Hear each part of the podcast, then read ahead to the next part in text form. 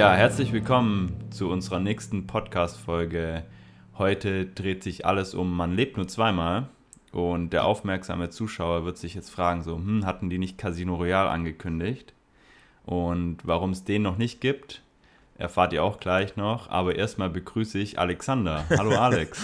Hallo, ich begrüße auch unsere Zuschauer. okay. Ja, You Only Live Twice. Ich freue mich diesmal wie Bolle, so wie du wahrscheinlich für ähm, dich für Goldfinger gefreut hast. Okay, ja, das äh, sind doch schon mal sensationelle ähm, Voraussetzungen. Kurz vielleicht noch zur Erklärung. Wir hatten ja letztes Mal gesagt, wir machen mit Casino Royale weiter. Oh. Und ähm, ja, diesen Plan haben wir kurzfristig über den Haufen geworfen. Einfach deswegen, weil wir uns diesen Film nicht komplett anschauen konnten. Ich kann, also der Marcel, der hat mir, während er sich den Film angeguckt hat, eine Nachricht geschickt. Ähm, was hast du geschrieben? Äh, oh, sag mal, das ist ja kompl kompletter Mist, ja? Ja, so irgendwas, ja. Und ich muss sagen, das war meine Idee. Ich habe den mal einmal gesehen, vor allerdings so 15 Jahren oder sowas. Und dann habe ich mir den jetzt nochmal angeschaut und der ist ja, ähm, der ist ja unterirdisch. Also diese, dieser Humor, der ist ja ganz schlecht gealtert, dieser Film leider, ja. Ja, also ich konnte mir den auch tatsächlich nicht lang, lang anschauen. Also es ist ja auch, ich habe mich dann so ein bisschen mit dem Film beschäftigt und das war ja auch, sehr, also es ist eine sehr kuriose Geschichte, auch wie der entstanden ist und ähm, da gab es ja so viel Streitereien und neue Besetzungen, dass dann irgendwie aus allem irgendwie was zusammengemixt worden ist und so ist der Film einfach dann auch geworden, finde ich. Also ich fand es äh, nicht gut. Wir können ja vielleicht irgendwann mal ganz so in ein, zwei Jahren eine Folge machen, äh, wo wir irgendwie über generell Paradu Par Parad. Ja, ähm, Austin Powers und so. Genau, Austin Powers, John Parodien. English und so, ähm, Parodien, danke, ähm, sprechen. Aber jetzt haben wir uns dazu entschieden, einfach bei den offiziellen Eon-Filmen ähm, erstmal weiterzumachen. Und da steht jetzt, äh, man lebt nur zweimal an heute. Man lebt nur zweimal. Das sollte eigentlich ähm, im Geheimnis ihrer Majestät werden. Dann haben sich die Produzenten aber doch äh, dagegen entschieden. Gründe sind jetzt nicht bekannt. Ähm, wie ist es dazu gekommen? Und zwar, ähm, Richard Maybaum, der hat die Drehbücher für die ersten vier Bond-Filme geschrieben, der stand diesmal nicht zur Verfügung. Dann wurde ein, so, ein, ein Harold, oh, Harold Jack Bloom äh, verpflichtet, ein Drehbuchautor. Ja, der war damals auch noch nicht ganz so bekannt. Und der, der hat da eine, der hat eine Version geschrieben, verließ dann das Projekt aber auch aus unbekannten Gründen.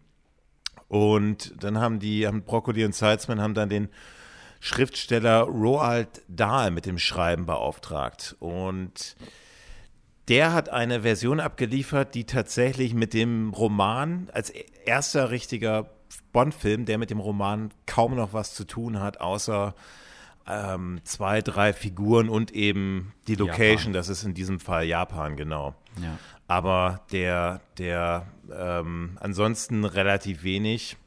Ähm, und ja, das war dann, es war dann eher eine, dieser Film, You Only Live Twice, ist dann eher eine eigene Geschichte.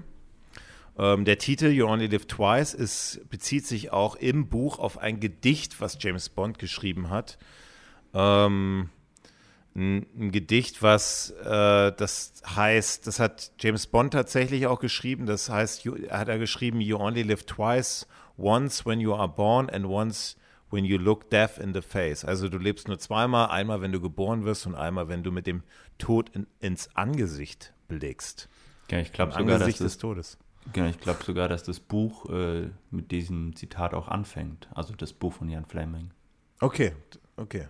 Das ist aber ich habe das Buch nicht gelesen, aber ich glaube, das habe ich mal äh, so aufgeschnappt. Okay, also im und im Film bezieht sich ja der Titel eben auf, ähm, ne, dass James Bond stirbt am Anfang und dann sagt genau. Blofeld ja noch am Ende, You only live twice. Ja. Ähm, fand ich auch sehr gelungen. Ähm, genau, mit der Besetzung, ich würde sagen, ähm, also würde ich sagen, gehst du direkt weiter und dann gehe ich zu den Dreharbeiten. Ja. Also fange genau. Sean Sehr Connery nehme ich an.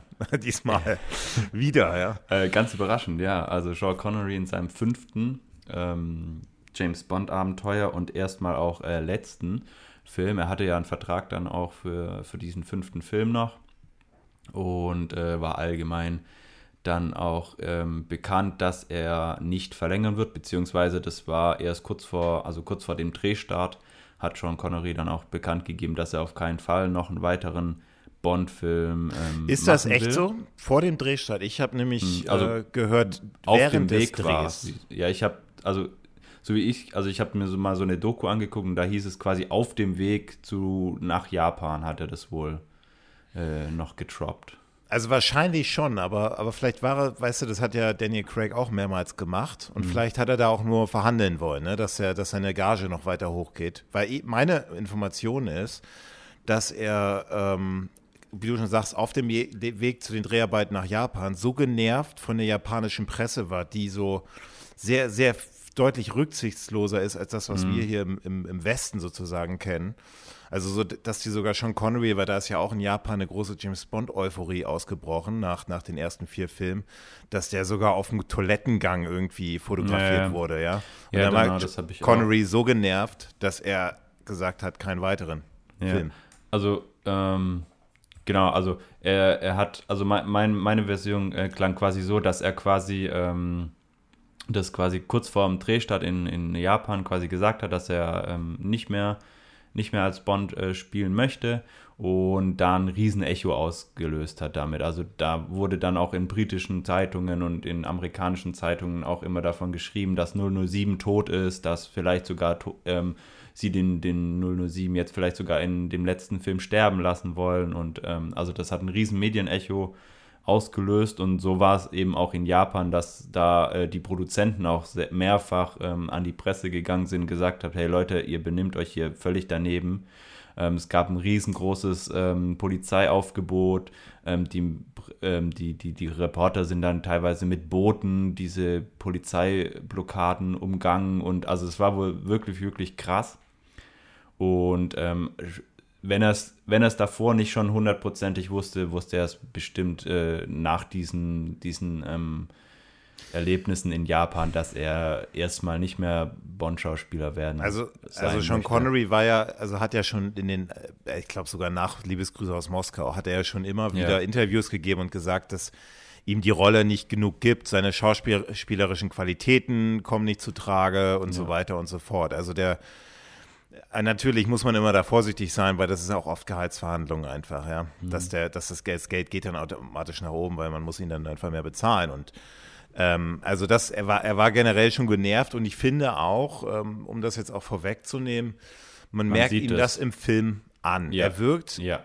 ähm, er wirkt in vielen Szenen, ist mir aufgefallen, dir, dir auch vielleicht, ja, er wirkt, nee, er wirkt nicht nur, er sieht müde aus. Seine Augen, seine Augenringe, seine, seine, äh, auch, auch seine Mimiken deutlich, also von der schauspielerischen Leistung, werden wir am Ende noch mal ein bisschen ins Detail gehen, aber mhm. das merkt man, dass er, er wirkt ausgebrannt. Und ich habe die Vermutung, das hängt damit zusammen, was du gerade erzählt hast. Ja. Ja, voll. Also ähm, bei jedem Mal, wenn ich den, den Film gucke, finde ich, merkt man das. Also gerade wenn man das mit Goldfinger noch vergleicht oder so, wo ja Connery ähm, und bei Liebesgrüße aus Moskau schon so richtig locker wieder war und ähm, da, du hast ja beim letzten Film bei Feuerball schon angeschnitten, äh, dass du ihn da manchmal so ein bisschen ähm, steif genau fandest und ähm, das ist bei You Only Live Twice, finde ich, ähm, ganz, ganz groß bemerkbar. Ähm, ich finde, er wirkt teilweise gelangweilt. Ähm, diese Schnippigkeit, die er hat, ähm, man kann jetzt sagen, ja, das ist gewollt. Ich glaube, dass es teilweise auch einfach tatsächlich davon kam, dass er irgendwie nicht mehr so wirklich bei der Sache war. Ähm, also ich finde seine schauspielerische Leistung ähm, tatsächlich ähm, von allen fünf Filmen, die er bis dahin gemacht hat, ähm, mit am schlechtesten. Gut, da stimme ich dir auf jeden Fall zu. Also das ist, das ist ein Punkt, wo ich dir vor, äh, jetzt vorab schon zustimme. Also ich, ich nehme auch an, äh, man muss auch sagen, das war damals natürlich auch ein, noch anders als heute. Heute werden Schauspieler ja deutlich professioneller abgeschirmt. Damals ja. eben Nee, nicht. Und wahrscheinlich stand Sean Connery da permanent unter Strom, ja. ja. Und das zeigt sich dann eben auch auf der, auf der Leinwand, ja. Und das, ja, das sieht man. Ja, ich, ich, ich glaube auch nicht, dass er damit gerechnet hat, als er die, die Rolle als Bond damals vor Dr. No angenommen hat, dass er quasi so ein Star wird, ne? Also, und damit musst du dann natürlich auch erstmal klarkommen. Und ähm, es gibt genug Beispiele in Film- und Musikindustrie, wo wo Künstler und Schauspieler ähm, eben auch so einem Druck einfach mal nicht gewachsen sind und dann äh, noch ganz andere Sachen passieren, wie äh, nur, dass er in einem Film gelangweilt spielt ähm, und danach sich erstmal zurückzieht. Ähm, ja, aber nichtsdestotrotz, er war wieder ähm, als ähm, James Bond zu sehen zum fünften Mal. Und ähm, auch bei Man lebt nur zweimal haben wir wieder die, die bekannte Besetzung aus Miss Moneypenny ähm, und M und Q, die alle wieder dabei sind. Ähm, M diesmal eine relativ kleine Rolle, auch Miss Moneypenny ähm, ist nur ganz kurz zu sehen. Q hat, äh, ja, ich würde mal sagen, ähnliche Rolle wie bei Feuerball ist wieder quasi am Außeneinsatz äh, tätig, hat auch wieder eine Rolle, die, ähm, wo er ziemlich genervt von allem ist, ähm, die, ich, die ich sehr gelungen fand. Aber es sind die, sind die bekannten Schauspieler wie bei den letzten Filmen. Genau. Regie führte ähm, Louis Gilbert ähm, und das war damals sogar äh, ein recht bekannter äh, Regisseur. Er wurde vor allem durch Alfie bekannt. Der hieß in Deutsch, der Film hieß der Der Ver Führer lässt schön grüßen. Ich persönlich kenne den Film nicht, aber der war für fünf Oscars nominiert und das war wohl schon ein relativ großer Erfolg damals, der Film. Und so war er einfach schon mal ein relativ großer Name, der Regie führen durfte. Und ähm, es verwundert dann auch nicht, dass er später noch Spion, der mich liebte und Moonraker machen durfte. Genau. Als Kameramann wurde auch ein Oscar-Preisträger ähm, engagiert, und zwar Freddie Young. Ähm, auch damals schon ein relativ bekannter Name. Und ähm, ja, zu dem Kameramann gibt es vielleicht noch eine kleine Geschichte. Und zwar ähm, haben sich die Produzenten, die Regie ähm, und der Kameramann ähm, einige Wochen vor Drehstart nach Japan begeben, weil da ja der Film ähm, spielen sollte und haben über Wochen lang Locations gesucht und sind dann um die ganze Insel geflogen und äh, überall mit Helikopters rumgeflogen und haben nach Schlössern am Wasser gesucht, was sie aber nicht so wirklich äh, gefunden haben. Und irgendwann fanden sie diese Vulkangebiete die ja dann auch in, in den Film gekommen sind und hatten dann eben diese Idee äh, mit diesem Krater und dass in diesem Krater ähm, eben diese, diese Station ist, wo diese Raketen starten und die waren dann alle total begeistert und ähm, waren dann eigentlich schon, schon fertig mit ihren, ihren Arbeiten vor Ort und wollten zurückreisen nach England und haben dann irgendwie einen Anruf oder eine Nachricht gekriegt, hey, ihr habt doch äh, die Möglichkeit, euch einen Ninja-Kampf anzusehen ähm, und haben dann umgebucht und sind dann mit einer anderen mit einer anderen Maschine nach Hause geflogen und hätten sie die ursprüngliche Maschine genommen, wären sie jetzt alle wahrscheinlich tot, denn die ist tatsächlich abgestürzt. Ähm, die ist in Turbulenzen geraten und äh, ist an auf einem ist an einem Berg zerschellt. Und äh, durch diesen Ninja-Kampf, den sie sich eben noch anschauen konnten oder angeschaut haben, ähm, saßen sie eben nicht in dieser, in dieser Maschine und kam sozusagen mit dem Schrecken davon, aber auf jeden Fall eine äh, sehr kuriose Geschichte. Also der, der hat Lawrence von Arabien gemacht, ne? Also einer der, der epischsten Filme der Filmhistorie. Louis Gilbert meinst du jetzt oder ja. Freddie Young? Nee, Freddie Young. Freddie Young. Also ja. schon, schon Wahnsinn. Da merkt man, ähm, ja. wie, wie groß James Bond da geworden ist mit dem ja. Budget. Der Film hat 10 Millionen Budget gehabt, dass die sich solche Leute leisten konnten. Genau, also auf jeden Fall. Ähm, Louis Gilbert, äh, Freddie Young waren auf jeden Fall sehr, sehr große Namen. Und ähm, genau. Ja, kommen wir zu der Besetzung, ähm, die noch dabei war. Es gab ja die zwei japanischen Schauspielerinnen, Aki und Kissy ähm, Aki ist die, die dann quasi an, an, dem Gift stirbt und Kissy die, die James Bond später heiratet, waren beides ähm, japanische Schauspielerinnen, die eigentlich äh, nicht weiter bekannt waren.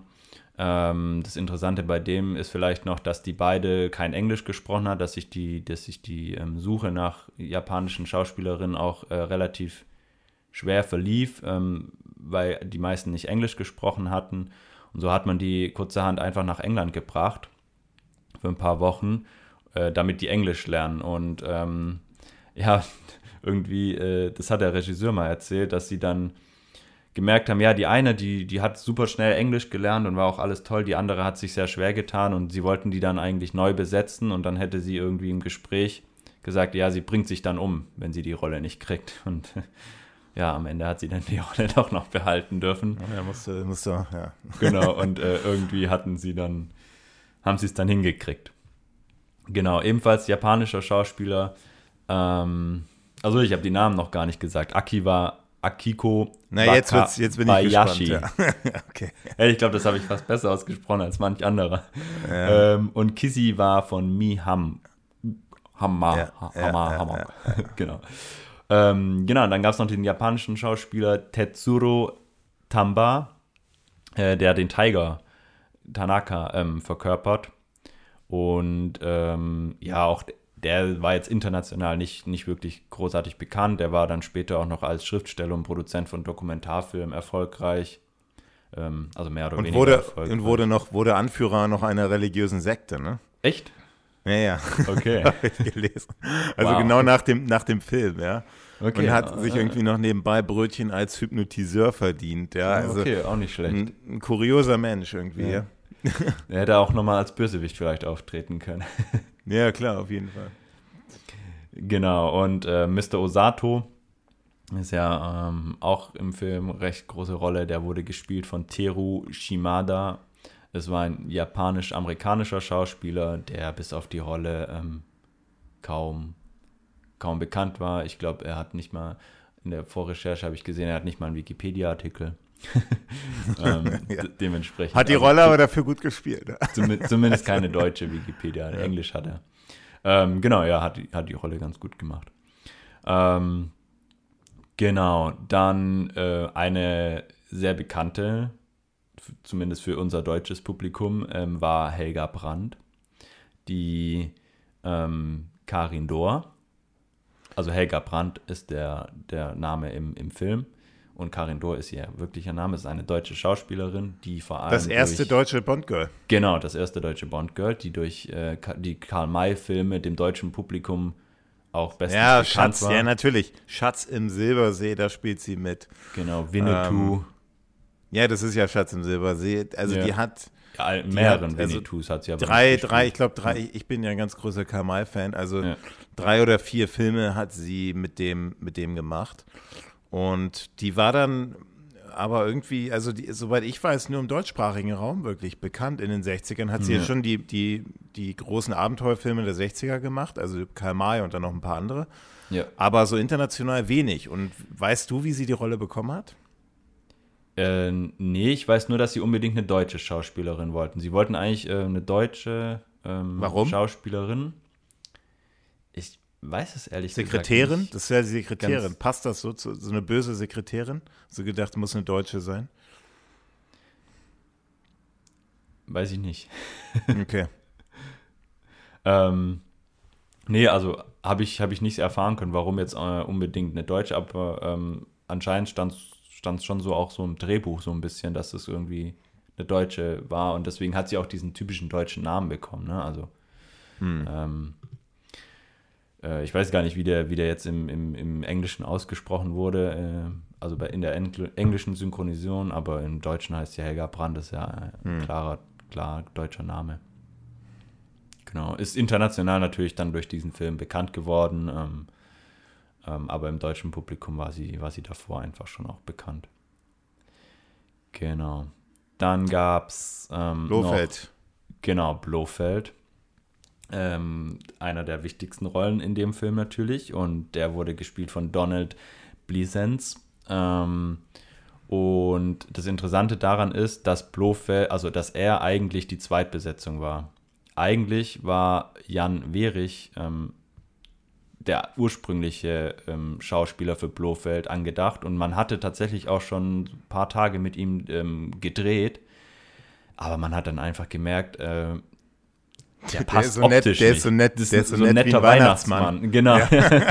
Wir haben das gleiche Interview mal gelesen oder gesehen. Ja, ja, genau. Äh, genau, war, der war zu nett, ja. Und der sah einfach zu nett aus und dann hat man eben äh, Donald Pleasence ähm, verpflichtet, ein englischer Schauspieler. Ähm, genau. Und Kennt man auch noch aus vielen Rollen. So Horrorfilme hat er einige gemacht. Also er hat unzählige Filme gemacht. Also ich kannte Ja. ihn das erste Mal Ja. aus äh, ich den gesehen, gesprengte Ketten. Das genau, so ein, das war so sein erster, äh, sein großer Durchbruch in Hollywood, gesprengte Genau, aber der hat auch mit, der hat auch mit, ähm, mit Bud Spencer, Terence Hill hat er was Ja. gemacht, der hat Columbo gemacht, der hat Western, also wenn man sich mal da seine Filmografie, der, der war nur am Arbeiten, der Mann, ja. Mhm. Das ist schon, das ist schon wirklich äh, aller, aller Ehren wert hier. Ja. Ja. So, Ja, was umso- gibt's noch? Umso Ja. bezeichnender, dass er erst die zweite Wahl war. Ja, klar. Genau, und äh, vielleicht als Abschluss noch ähm, Dico Henderson, ähm, gespielt von Charles Gray, britischer Schauspieler. Und bei ihm ganz interessant ist, dass er tatsächlich später in Diamantenfieber die Rolle von Blofeld übernimmt. Ähm, Also Und- als ich den Film jetzt angeguckt habe, dachte ich so, was macht Blofeld denn jetzt schon als Kontaktmann von James Bond? Also das Ja. habe ich echt kurz gedacht, ist der getarnt als, also um es jetzt nochmal, wir nehmen an, dass nochmal, dass wir spoilern natürlich, wir nehmen an, dass ihr den Film schon gesehen habt und der James Bond trifft diesen Kontaktmann in Japan, den ersten und der, und da dachte ich so, hä, sag mal, ist Blofeld jetzt getarnt als Kontaktmann von James Bond?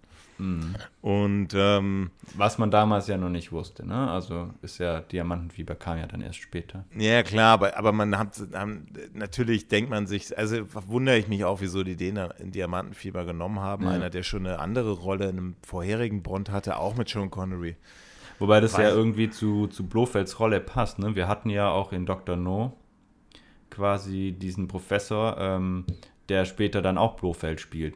Da sieht man ihn halt nicht. Ne? Also da sieht man halt das Gesicht nicht. Deswegen ist es nicht ganz so schlimm. Ähm, aber irgendwie ist es ja auch konsequent, wenn Ja, man es so sieht. Ja. Äh, da immer mal wieder neue Rollen gleich zu besetzen. Genau. So, hast du noch einen? Damit wäre ich eigentlich am Ende von der Hauptcrew. Also du hast noch einen vergessen, und zwar ist das dieser Typ, der sich mit James Bond, der Japaner, der sich mit James Bond prügelt. Wo, also der genau nach diesem Henderson, der, wo James Bond äh, in sein Auto steigt und die dann, und, und, und das ist der, weißt du, wen ich meine? Der in Ähm, diesem, diesem, diesem beigen Anzug. Du meinst Der den Japaner. Aufpasser von Blofeld oder? Nee, nee, ja, nee, nee, nee. Also James Bond steigt ja in das Auto, nachdem, nachdem der Henderson erledigt wird. Also steigt er getarnt in dieses Auto und fährt dann zu diesem Osaka. Ah, ja, ja, ja, ja stimmt. Und ja, dieser ja, Japaner, stimmt, mit dem sich ja. prügelt, das ist der Großvater von The Rock, Dwayne Johnson. Echt? Ja, ja, genau. Von dem Das Train the Rock. Genau, von der, ja, wie viele, wie viele Dwayne The Rock Johnson kennst du? Einen. Dwayne The Rock Johnsons. Aber vielleicht gibt es ja mehrere, keine Ahnung. Ja, okay, krass.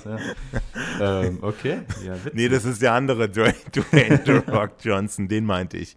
Und es war es einfach wert, nochmal den zu erwähnen jetzt hier. Mhm. Nein, also gut, dann würde ich sagen, stürzen wir uns direkt rein in den Film. Ähm, und ja, es geht los, wie immer, mit dem United Artist Logo. Immer, da kommt schon so, kommt schon so Nostalgiegefühle immer hoch bei mir. Und mit, dem, mit der Gun Barrel-Szene, ich denke, das ist genau dieselbe wie in ähm, Thunderboy auch schon, Ja. oder? Ja, ich glaube auch.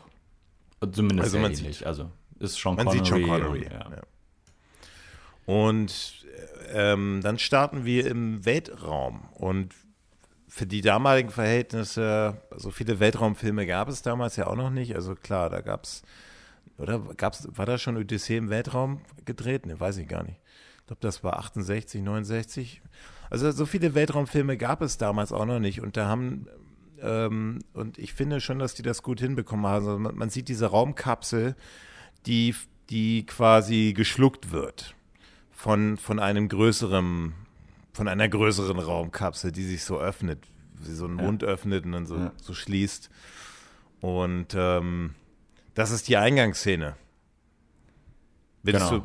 du, hast du da noch was, also Ja, bevor wir ist- jetzt, ja.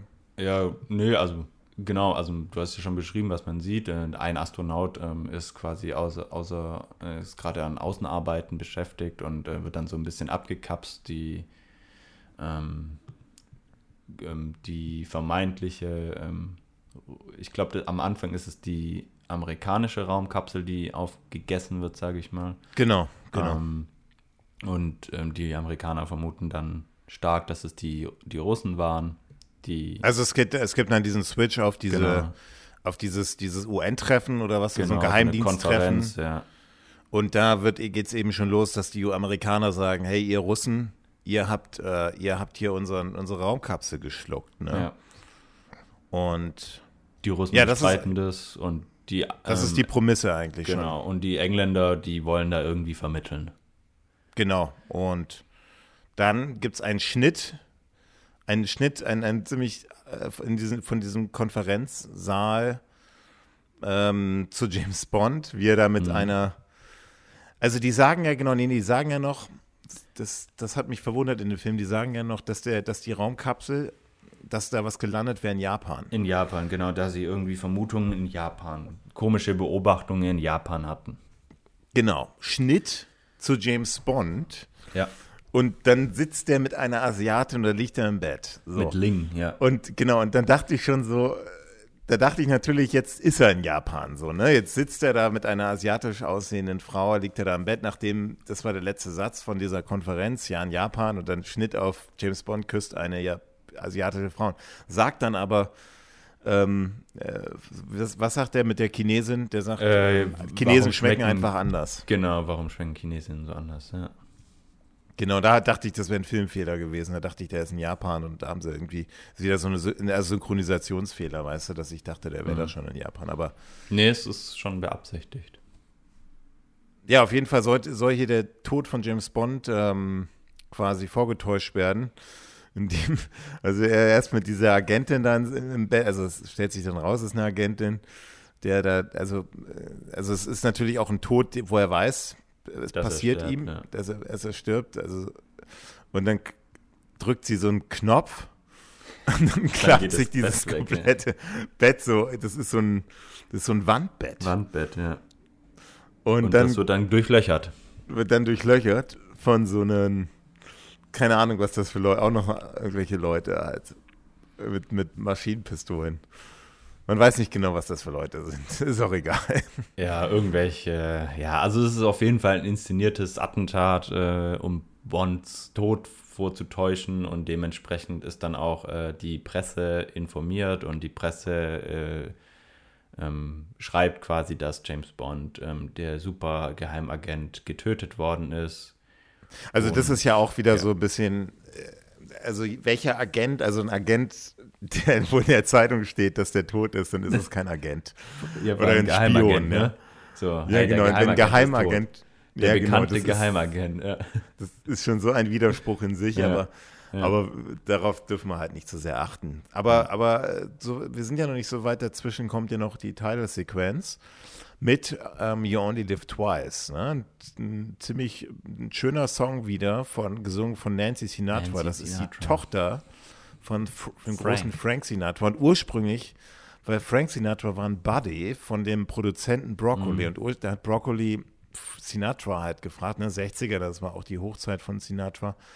Willst du nicht für unseren nächsten Bond-Film singen? Und dann hatte Frank Sinatra aber irgendwie keine Lust oder so oder wollte einfach seiner Tochter die ein bisschen fördern, hat gesagt, ja. nee, aber meine Tochter wird das machen. Genau. Ja, ich glaube aber, der Song genau, wäre, ja. ja. Man weiß nicht genau, warum jetzt Frank nicht, nicht äh, zur Verfügung stand, aber ähm, auf jeden Fall haben sie sich dann auf Nancy, seiner Tochter, geeinigt und ähm, im Nachhinein betrachtet finde ich das ähm, eine gute Entscheidung gewesen. Ja, man weiß natürlich nicht, wie das mit Frank Sinatra geklungen wäre, aber es ist ein schöner Song, ja. der, der, der, diese Titelsequenz fand ich jetzt nicht, nicht so gut wie die anderen. Die anderen mhm. fand ich ein bisschen aufregender. Dieses Mal sehen wir ja so Vulkanelemente, so, so ein ausbrechende Vulkane, so ein paar so eine, so eine Spiralen, die wahrscheinlich mhm. irgendwie Japan ein bisschen ähm, äh, repräsentieren sollen. Ja, das sind diese Schirme und so. Ähm, ja, also ich fand die jetzt auch nicht so langweilig. Ne? Ja, ich fand sie auch ein bisschen langweilig, ein bisschen langsam. Wobei sie ganz gut zu dem Film passt, weil der Film auch immer wieder ruhige, langsame Szenen hat. Ähm, aber das Highlight von, von der Titelsequenz, finde ich persönlich, ist der Song. Ich finde den Song sehr, sehr gelungen. Ähm, nicht mal unbedingt vom Text und vom Gesang her, aber von der Melodie ist er einfach John Barry ähm, wieder ähm, ja, sensationell. Und ähm, ja, also da ist er wirklich, wirklich äh, sehr gelungen. Ansonsten fand ich die Titelsequenz tatsächlich jetzt auch nicht so nicht so spannend und nicht so toll. Ja, diesmal. Also so viel können wir darüber jetzt auch nicht mehr reden. Also viel, ja. man sieht danach natürlich noch so japanische Scha Frauen, also offensichtlich japanische Frauen, ja, so die so eine, so eine Haarpracht, ja. dieses aber jetzt so, also genau, aber der Song, der macht es schon wett und so. Ja. Und das war dann natürlich auch äh, eine Freude trotzdem, das nochmal zu hören. Ja. Ähm, ja, und dann gibt es den Schnitt auf dieses, dieses Marineboot, wo, hast du ja eben schon angekündigt, also wo, wo quasi James Bond beerdigt wird. Beerdigt wird, aber so in einer Seebestattung quasi. Ja. Und, und, und dann sieht man eben auch so ein, so ein, so ein Zeitungsartikel, wo dann, stehen, wo dann drauf steht, Commander Bond has died. Ähm, ja, aber jetzt wird es ja, also jetzt wird's ja spannend. So, dann landet eben diese Mumif der mumifizierte James Bond landet eben am, am, Meeresgrund, dann kommen die Taucher. Das erinnert natürlich ein bisschen an Feuerball. An Feuerball ja. ja. Also alles, da kommen natürlich die Taucher. Und wir, natürlich dachte ich, oh, nicht schon wieder Taucher. Ja, ich, ich mir, also ich finde es ja ganz spannend, ne? Wir, wir, waren bei Feuerball ja äh, hauptsächlich unter Wasser und die erste Szene von You Only Live Twice ist dann im All, ne? Also äh, krasserer Unterschied geht ja nicht, ne? Von, von, Glaubst von du, unter Wasser bis äh, im, im Weltall. Spannende Beobachtung. Glaubst du, die haben das absichtlich gemacht? Nee. Nee, nee. Aber du hast schon recht, das ist schon interessant. Also, ja, ich, genau. Also ich glaube nicht, dass es irgendwie jetzt absichtlich war, dass sie gesagt haben, okay, jetzt waren wir unter Wasser, jetzt gehen wir ins Weltall. Ähm, aber sie hatten ja auch eigentlich ähm, im Geheimdienst ihrer Majestät geplant als nächstes, der ja dann eher in den Bergen spielt. Auch nochmal ein anderes Element. Ähm, das ist jetzt Zufall, aber äh, fand ich trotzdem ganz interessant, dass man quasi von unter Wasser dann in den Weltall geht und dann aber trotzdem nochmal ein Element hat mit einer äh, Beerdigung auf, auf, auf, auf, auf See, auf, auf dem Meer. Ähm, und dann nochmal ein paar Taucheraufnahmen sind. Und ähm, tatsächlich habe ich jetzt beim letzten Mal gucken gedacht, so, vielleicht hatten sie die noch irgendwie aus Feuerball übrig. Ja, so, irgendwie so eine Szene noch gefunden, einen Feuerball, die, die einfach zu gut war, um sie nicht zu benutzen. Und dann haben sie gedacht, ja komm, wir, wir schmeißen Bond einfach ins Wasser und dann nehmen wir die Szene nochmal. Ja, wo diese zwei Taucher ankommen. Auf jeden Fall nehmen die dann diese, diese, diese mumifizierte, weiß ich nicht, wie man das nennt sonst, nehmen sie dann, was ich echt cool fand, in so einen, ähm, stecken sie dann in so eine Art, so ein, so ein U-Boot rein. Ja. Und dann gibt es diese Szene, wo, wo, also wir wissen natürlich als Zuschauer so erstmal noch, äh, okay, James Bond tot? ist ja jetzt tot. Also so, ja. wenn man jetzt nicht weiß, wie es weitergeht, der müsste doch jetzt eigentlich tot sein. Offensichtlich, äh, klar hat man dann, ne, ja. kann nicht tot sein, aber natürlich weiß man jetzt nicht genau, was, was verbirgt sich jetzt in dieser Szene. Und dann schneidet der, der, dieser, der, der eine, ähm, der Marineoffizier oder was das ist, der schneidet dann diese Mumie eben oder diese, dieses Paket halt auf.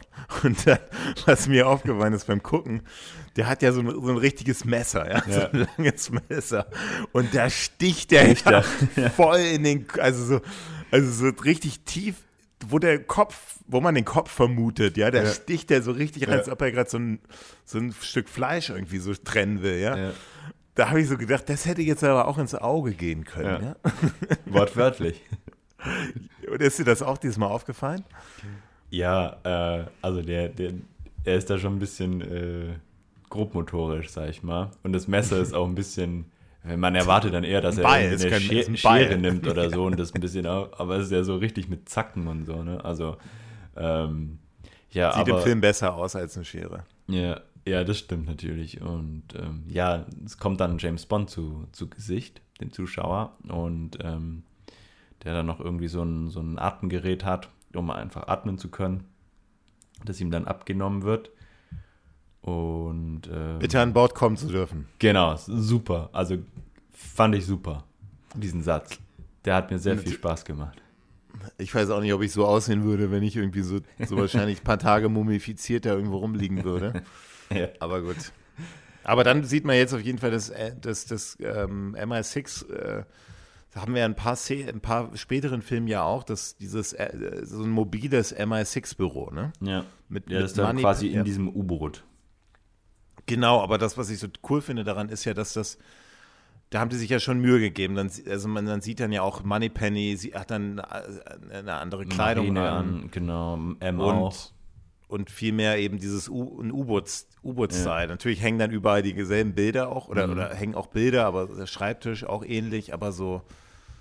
Das finde ich, fand ich, finde ich, das kommt ja auch noch mal in ein paar anderen Filmen, vor allem ja. der Mann mit dem goldenen Colt, glaube ich, ähm, auch noch mal, wo eben so ein ja, so, so ein Außen, so ein, so ein mobiles MI6-Büro ja. halt, ne? Ja, das finde ich, find ich auch schön. Finde ich schön gemacht, weil du hast quasi äh, direkt das Gefühl, das alles schon zu kennen äh, aus den letzten Filmen, ähm, wo es ja quasi im MI6-Hauptquartier war, weil es einfach vom, von der Logik genau gleich aufgebaut ist, ne? Mit, diesen, mit diesem Empfang, mit, sogar mit diesem Ständer, wo er seinen Hut drauf äh, wirft, ist dann natürlich dann die Marinekappe.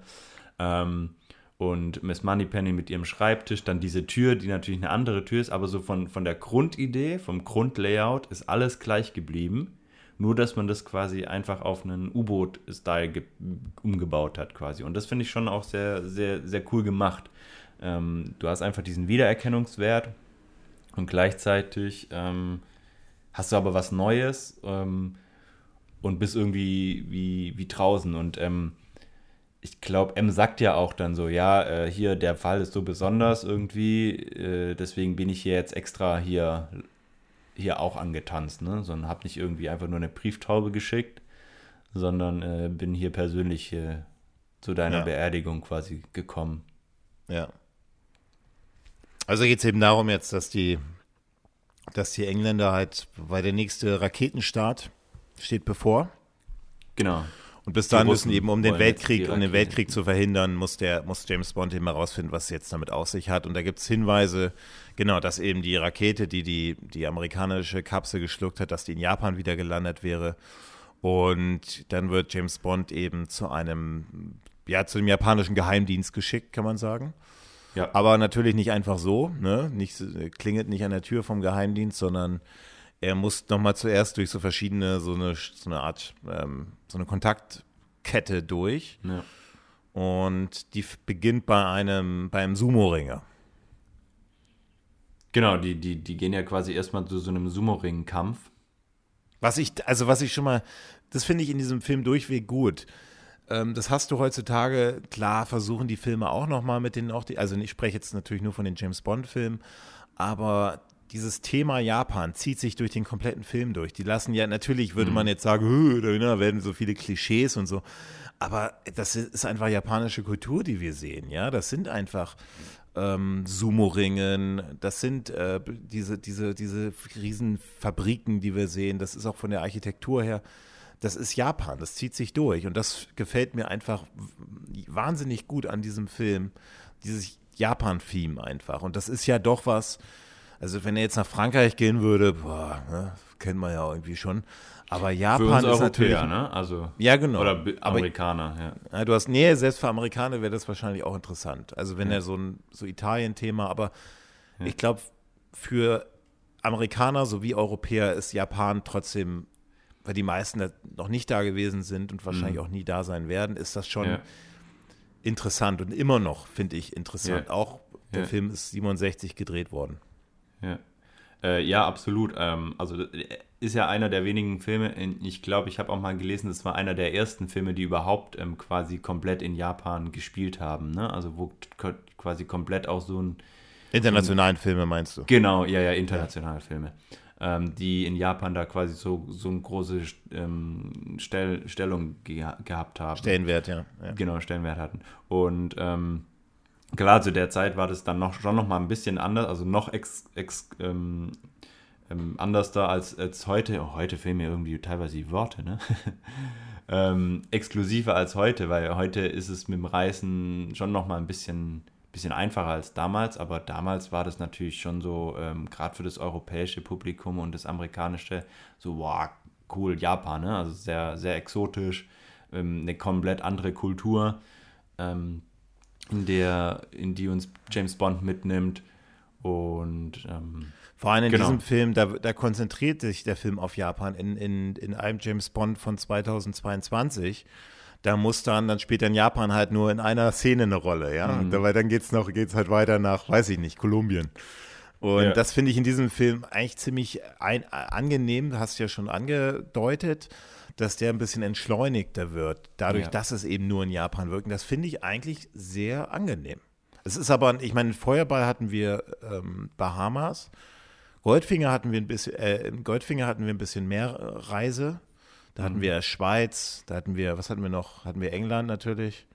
Die Miami hatten wir. Miami, ja, genau. Ähm, Ja, Liebesgrüße aus Moskau hatten wir natürlich ähm, Türkei, Türkei, genau. Und ähm, Dr. No hatten wir dann vor allem ähm, Jamaika, ja. Jamaika, genau. Ja, Aber, in diesem Film wirkt das, also bis jetzt hat ja jeder, Versuch, jeder Film immer so versucht, auch Jamaika bei Dr. No so ein bisschen diese kulturellen Besonderheiten herauszuheben. Ähm, ich finde es in diesem Film am besten gelungen. Also einfach, aber vielleicht interessiert mich persönlich einfach die japanische Kultur besonders gut, äh, besonders. Ähm, vielleicht mehr als die Jap- jamaikanische. Wahrscheinlich, weil es in Japan einfach eine, eine längere Kultur bereits gibt. Aber das fand ich in dem Film durchweg. Wir sehen ja dann, ähm, wir sehen ja dann, wie James Bond in des, ähm, zu dem nächsten Kontakt, also er, er ist in diesem Sumo-Ringer-Arena und dann, ähm, also er kriegt von dem Sumo-Ringer ein Ticket, setzt sich auf seinen Platz in der Sumo-Ringer-Arena und dann kommt diese, wie heißt die, Aki, Aki, kommt dann genau. an und die haben dieses Codewort ausgemacht, ich liebe dich, Liebe ja. dich. Und dann bringt Aki James Bond zu dem, ja, muss ich sagen, Blofeld, ja. Immer noch Blofeld für mich, Dicko. weil ich, ich äh, Diamantfieber, das ist eben sein Kontaktmann Henderson. Ja. Ähm, und das ist ja auch alles, wo Henderson wohnt, ist so ein Europäer, der auch, da unterhalten sie sich ein bisschen über Japan. Er sagt, er war schon, ist schon seit 25 Jahren in Japan, gefällt ihm super. Er wohnt ja auch schon, diese ganze Architektur, diese Stroh, diese Strohtüren oder Strohrollen, ne? Ja. diese ganzen, das hat einfach, zieht sich durch, dieses japanische Thema. Ähm, dann man merkt dem Film an, dass der so viel Bu- Budget hat wie alle vier Filme zusammen. Also alle vier ersten James Bond-Filme zusammen. Ja. Ja, auf jeden Fall. Ja. Und Genau, ja, dann also- wird James, ja, Ja, wolltest Jam- du noch was sagen? Ja, also zu der Szene, ähm, James Bond ist ja quasi dann in Japan angekommen und, und ähm, knüpft seine ersten Kontakte und es ist dann so ein bisschen äh, äh, vom einem, Kon- von der einen Kontaktperson zur nächsten. Ähm, ja, mir persönlich war das dann ein bisschen zu, ja, zu übertrieben, weil es ist ein bisschen, ähm, ja, wie so ein, ich hatte so ein Gefühl, das war wie so ein Test für ihn, ne? ob der hier, äh, hier dem Ganzen gewachsen ist, bis er dann ähm, endlich bei Tiger ist. Aber das begründet der Film ja auch. Der, der Film sagt, dass dieser Tiger ein, ein, ein Ja, ja. Mensch ist, Ja. der, der einfach extrem vorsichtig sein muss mit Genau, diesen ganzen. Mafias und so. in- Ja, ja. in diesen ganzen, Ja, ja, das, das schon, ja. Ähm, ja, klar, also die begründen das schon und sagen, ja, okay, ähm, hier Tiger und so ist, ist eher im Untergrund tätig und du musst den erstmal finden und so. Ja, aber fand ich ein bisschen, ja, war okay. Ähm, ich fand den, den, den Mord dann an Henderson, ähm, ja, fand ich ein bisschen unspektakulär. Ähm, Also da geht's, also das ist ja eine, eine Schlüsselszene des Films, weil da geht es ja gerade darum, dass ähm, es eben, dass James Bond ihn eben fragt, ob er irgendwie gehört hat, ob hier irgendwie so Raum, Genau. Raumfahrt, Ja. äh, ähm, ob irgendwas stattfinden könnte Genau, in der Sache. ja und er sagt, gerade dabei, irgendwie Geheimnisse auszuplaudern.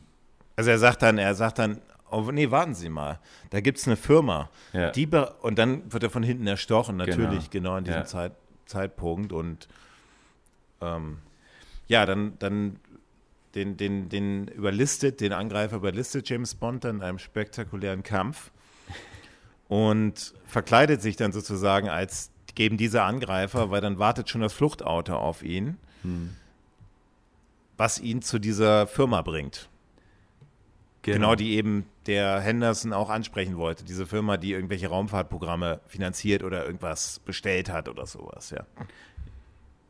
Genau, er wird, äh, er wird ja dann von diesem anderen, äh, der das Auto fährt, ähm, quasi dahin gebracht in dieses Büro.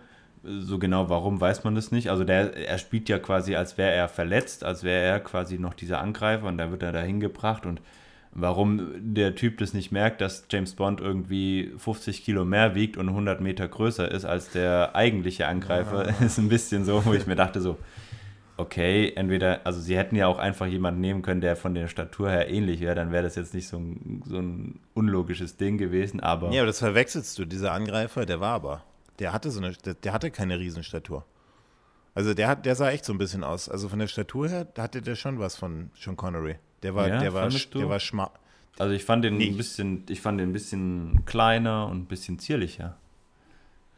Ja, okay, aber ich habe jetzt gedacht, du sprichst jetzt von so einem Monster, weißt Nein, du? nein, ich So meine ein- andersrum. Ich meine andersrum, warum der quasi, der den, also der, der andere Typ, der das Auto fährt, der trägt ihn ja dann quasi in diesen Aufzug Huckepack rein. Und äh, spätestens da muss ihm doch auffallen, dass der schwerer ist als sein Kumpel, weil der ja, Ja. deutlich kleiner war, so meinte ich Ja, das sind Aber, auch so eine ja. Szene, aber wie oft hast du, also mich hast du auch noch nicht hochgehoben. Ja. Aber du hast schon, du hast schon vollkommen recht. Das ist schon, aber das ist, Aber das ist James Bond, also es ist auch nicht müssen weiter, wir jetzt nicht anfangen damit. genau, ja. nicht weiter dramatisch. Aber du kannst es, Fall. wir können es ja trotzdem, wir können ja eine Regel machen, wenn es tatsächlich äh, extrem unlogisch ist, dann müssen wir das zumindest mal erwähnen, ja, Ja. weil das ist dann, also es geht ja in Richtung, ja, Plot, also Lo- Logikfehler einfach. Logikfehler, ja. Und das kann man, muss man natürlich schon in die Bewertung dann einfließen lassen, wenn es Ja. zu extrem ist. Aber natürlich ja, das ist okay, finde ich. im Dreh, für, das, für den Drehbuchzweck ist das schon spannend. Wie kommt James Bond zu dieser Firma Osaka, wie auch immer? Und das fand ich schon okay, dass der da schnell reagiert und ja, okay, jetzt ne, schnell, na klar, jetzt muss ich mich verkleiden als der und sehr riskant und so weiter. Aber er landet dann, wie gesagt, in dieser Firma. Und dann gibt es den Kampf. Weil Mit- er dann doch äh, entdeckt, dass es eben nicht sein, sein äh, Kumpel ist. Und äh, dann kämpfen die gegeneinander in diesem Büro. Also mit Rocky, mit dem, mit dem Onkel, mit dem Großvater von dem zweiten, Dwayne dem The Rock. unbekannten Rock, Dwayne The Rock Johnson, ja. Ähm, ja, sie packen auch ein paar Wrestling-Moves aus. Ja klar, das war ja ein Wrestler. Ja. Ähm, ja, wie fandest du den Kampf? Ich fand ihn gut. Ja, mir hat er auch gefallen.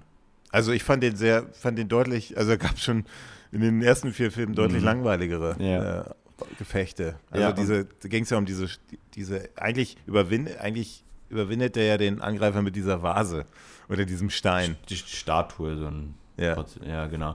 Und damit haut er ihm eine auf die Rübe am Ende. Genau. Also ich fand die auch ganz gut. Auch die, also diese Szene mit dem Sofa fand ich ganz lustig, wie er quasi das Sofa gegen den drückt und so. Und was ich, was ich besonders toll fand, ist, bei den anderen Filmen hatte man oft bei so Kampfszenen äh, einfach das Filmmaterial schneller abgespielt. Sodass es irgendwie dynamischer gewirkt hat. Und das hat man natürlich äh, gesehen. Und das war bei diesem Kampf eben nicht so. Der war sehr authentisch und der war sehr gut ähm, choreografiert. Ähm, also Ja, stimmt, ja. Ähm, quasi eine Choreo. Ähm, und ähm, das fand ich tatsächlich sehr gelungen. Mir hat, der, mir hat der Kampf sehr gut gefallen. Von mir aus hätte er auch noch eine, eine halbe Minute länger gehen können. Ähm, genau, und das, das fand ich eigentlich, eigentlich ganz, ganz schön. Also du musst halt, du musst ja natürlich, du hast, also das, das ist natürlich so ein japanischer, echt so ein, so ein krasser Wrestler, ne, von der Figur Mhm. auch her. Und, und Sean Connery ist ja mehr so schmächtig und so, Ja. also nicht gefährlich. Und da ist natürlich, der klar musste logischerweise James Bond natürlich mit so einer, mit so einer Vase den, oder, oder mit so einer Statue den, den erledigen. Genau, körperlich war Connery, also Bond, äh, unterlegen und äh, er hat sich dann quasi immer wieder Hilfsmittel gesucht. Das ist der einzige Weg, wie man so Ja. einen Kampf, wie, wie, Ja. Also er flüchtet dann, also es ist, die Firma heißt Osato Chemical Engineering Co. Limited. Und er, er flüchtet dann, ja, ich, ich sehe gerade hier diese Szene. Ich, ich bin ja nebenbei dann immer hier ähm, am Film. Film. Und ähm, ja, dann, dann zieht er halt aus diesem, diesem Safe irgendwie so eine Rechnung raus. Ja. Und ja, da macht er, ja. Und äh, flüchtet dann, weil dann, weil dann geht nämlich die Alarmanlage an und so. Und da fand ich jetzt auch ein bisschen, ähm, klar, dann, dann gibt es halt diese zwei Wächter, die ihn dann, an, oder mehrere, die ihn dann da beschießen. Klar, da kann man jetzt auch, ist jetzt ein bisschen schnell da, vielleicht ganz unten, oder er ist schnell aus der Firma rausgekommen, Mhm. aber ähm, fand ich, bis dahin fand ich das schon sehr spannend alles, ja. Ja. Also, ja. Ja, wir haben da, da, wir sehen da auch dann das erste Gadget. Ähm, diesen Safe-Knacker quasi, also so ein Gerät, das quasi irgendwie die, die Zahlenkombination herausfindet. Ähm, so dass er überhaupt erst diesen Safe auch aufmachen kann, den er nur sieht, weil er davor noch so einen äh, Wuselschnaps-Wodka trinkt oder so. Also er trinkt da ja irgendwie Sake. so ein. Ja, äh, irgendein. Nee, nee, nee, das ist ja was Nee, anderes. nee, nee, das ist so äh, ein, so ein russischer, nee, so ein, so ein äh, was war so Vietnamesischen oder so. Irgend, also Ja. irgendein ekliges Ding auf jeden Fall. Ihm, schmeckt es nicht und sieht dann im Spiegel, dass der dass dieser Safe äh, aufgegangen ist oder beziehungsweise diese Abdeckung vom Safe ähm, bei dem Kampf aufgegangen ist, zufällig. und ähm, öffnet den dann mit seinem ersten Gadget, das er dabei hat.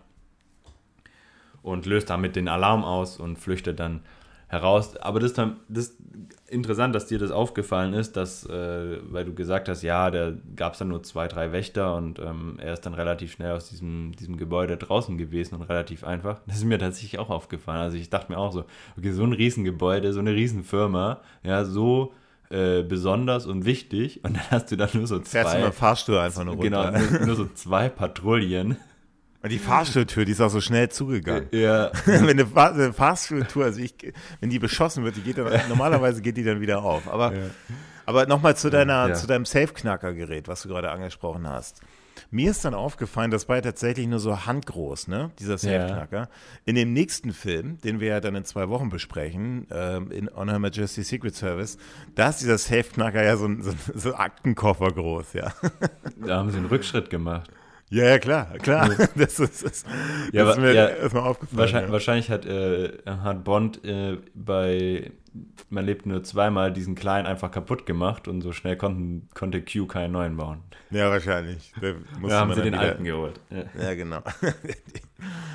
ja, genau. Und dann trifft der James Bond eben ähm, finally dann eben auch diesen, den Geheimdienstchef, den ähm, Tiger. Tiger. Also so wird er von Freunden genannt, aber ähm, Wir wie sind heißt der deine Freunde. Zahnarzt? Ja, genau. Und der, der, der hat dann, der dann, dann nimmt Zanaka, nimmt ihn dann mit zu seiner, der hat so eine Privat-S-Bahn. Ja, U-Bahn. Das ist ein sehr dubioser Mensch, ja, sehr dubios. Und dann sagt, Ja, auch die Art, wie er, wie er quasi Bond zu sich führt durch diese Rutsche und so, äh, ist auf jeden Fall äh, sehr merkwürdig. Und man Ja, hat ja, muss auch halt als vorsichtig Zuschauer sein. am Anfang so das Gefühl, so, das ist nicht der. Ne? Man denkt immer so, das ist. Äh, man sieht ihn ja auch erst gar nicht, man sieht ihn ja erst noch äh, nur, wie er von hinten im Stuhl sitzt und ähm, erst als, als er dann sagt, ich liebe dich, da weiß man, ah, okay, das ist der Kontaktmann. Man hat ja sonst immer eher das Gefühl, das ist irgendwie auch noch ein Bösewicht. Ja, aber er, er begründet das ja, indem er sagt, ich, Genau. Mann, Mann wie ich muss vorsichtig sein. Und er Ja. nimmt eben auch nicht die normale S-Bahn, sondern hat dann diese Privat-S-Bahn. So, das ist schön eingerichtet. Und sagt dann noch so, ach, der, der M, der muss doch auch bestimmt sowas haben. Und Ja. James Bond dann, ja, James Bond dann, James Bond dann ja, ja, super. M, Ja. M hat auch sowas. Also, ja. ja.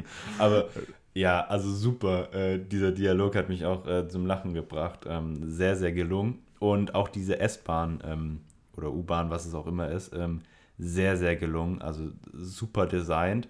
Und äh, in seinem Büro, wo er mit der Rutsche reingeht, äh, ähm, da gibt es auch schon tolle Dialoge, ne? Also wie er sagt, ja, der Weg nach draußen wird ein bisschen angenehmer sein. Wir haben auch Türen und James Bond nur so, ah ja, schön für Sie. Ah, Ich sehe schon, Ähm. ich sehe schon, ich sehe schon, ich sehe schon. Okay, also ich freue mich schon auf deine Bewertung. Ich finde, bis jetzt Ja. hört sich das ja alles von deiner Seite aus sehr positiv an. Mm, Ja, und äh, was, ich, was ich da vielleicht noch kurz sagen möchte, ist, ähm, er hat in seinem Büro diese zwei Kugeln, diese zwei Fernseher. Und da sieht man, wie James Bond quasi ähm, von Aki quasi äh, dahin gelotst wird in sein Büro, in, in Tigers Büro. Ja, also genau. Bond wird quasi nochmal vorgeführt, wie er quasi die Mädels hinterher rennt, sagt der Tiger dann auch nochmal. Und diese Kugeln, die finde ich ja gigantisch gut.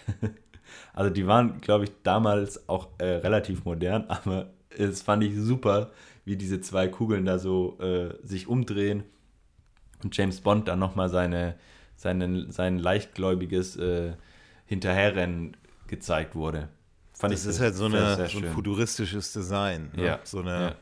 Ich glaube, so Fernseher, so Schwarz-Weiß-Fernseher, die sahen Ja. so ähnlich aus wie da. Aber das haben die natürlich äh, gedreht. Also, das gab es damals natürlich noch nicht. Das haben die dann selber hergestellt.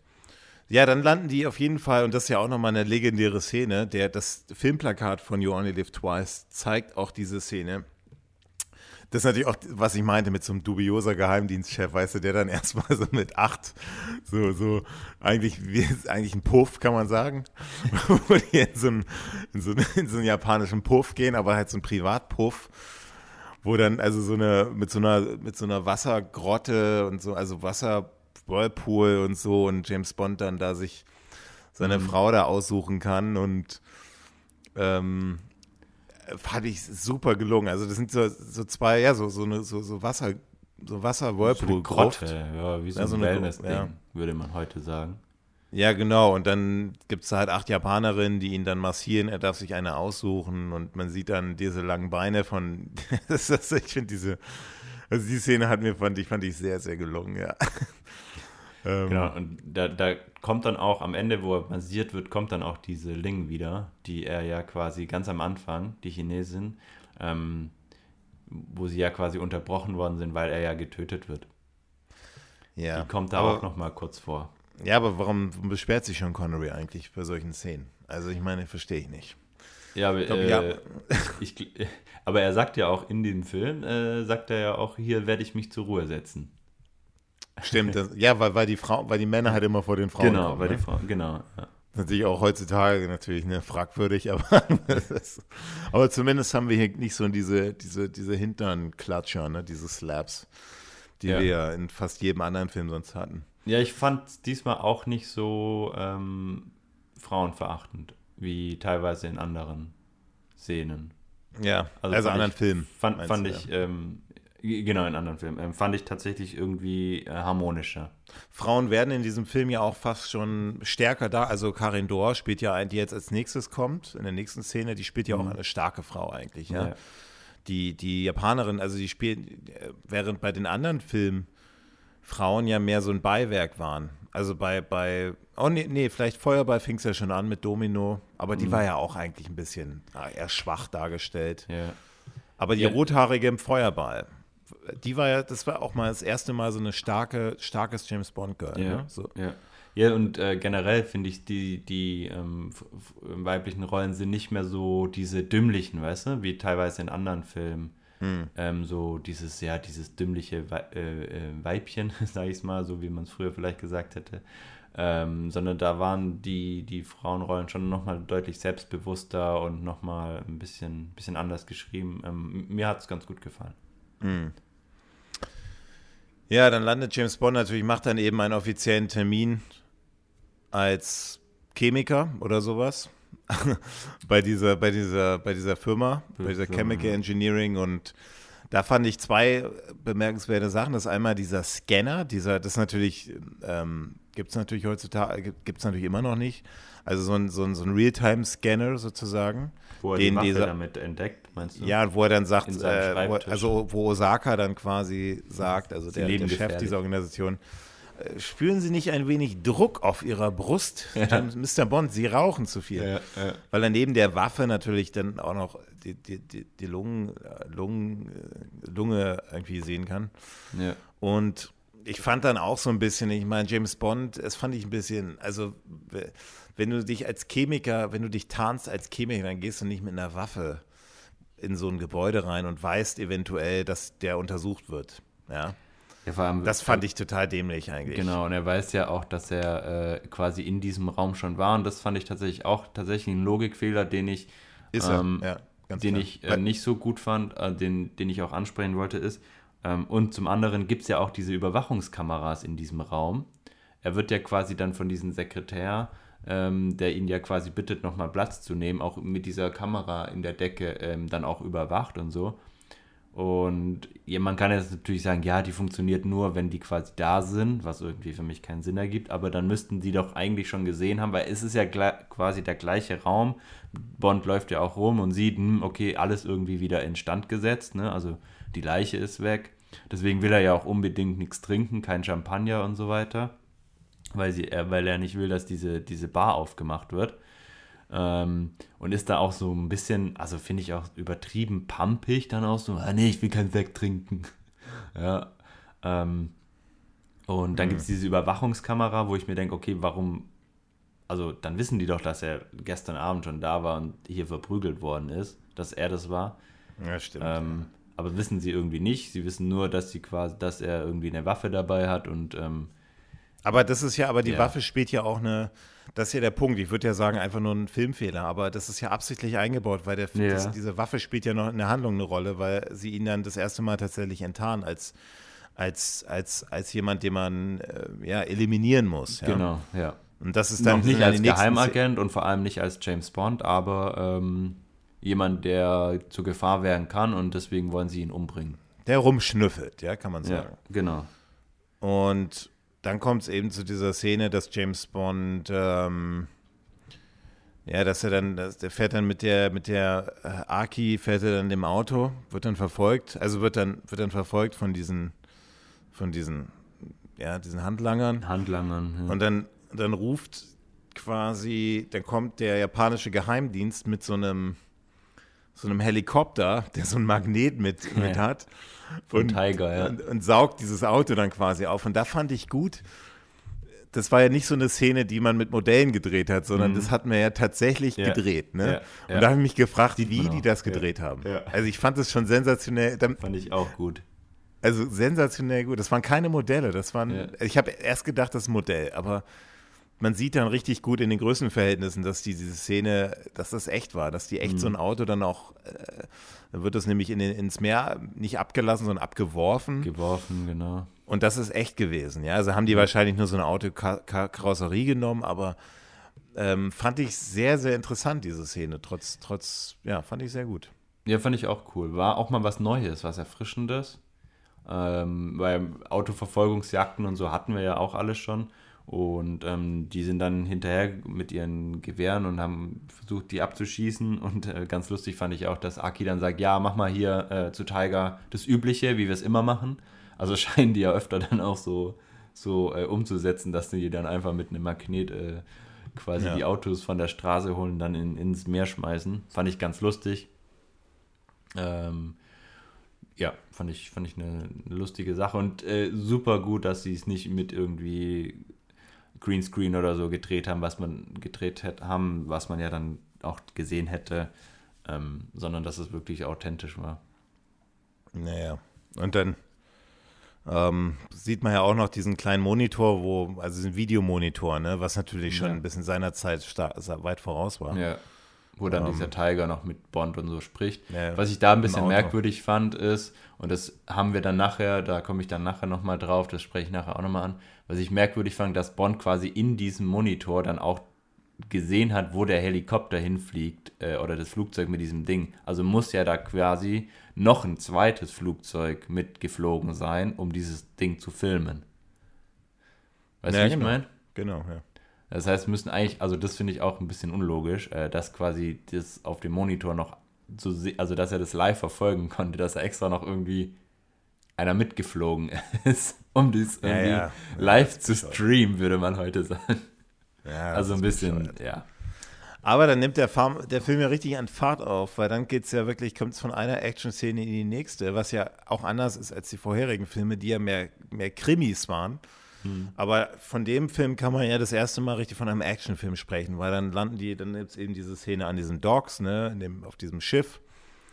Ähm, das ist eben, um es nochmal zu erklären, ihr habt den ja gesehen, den Film, aber nochmal diese, dieses, diese Rechnung, die der da aus dem Osaka-Gebäude rausgezogen hat, der, der John Connery, da war halt auch so ein Bild drauf von so einer, von so einer, äh, von so einem Ein Boot. Schiff, ja. Ja, und dann mussten ja herausfinden, wo liegt dieses Boot, weil und so weiter. Genau, und der ist Und dann, dann- quasi am Hafen und untersucht auch diese, dieses Material, dieser, was diese Firma auch äh, verschifft quasi. Genau, wird dann aber gefangen genommen und ähm, landet dann landet dann mit ja mit Karin Dor, äh, die Privatsekretärin, die dann das erste Mal so eine Szene auch mal alleine hat mit James Bond. Ähm, James Bond ange, ähm, äh, angefesselt, ähm, wird sie trotzdem schwach und küsst ihn dann und beide ja, landen dann im Bett. So, so, so suggeriert das die Szene. Ja. Was, ich, Ähm, was ich an der Szene ganz cool fand, ist, dass es diesmal irgendwie anders war, wie auch bei den anderen.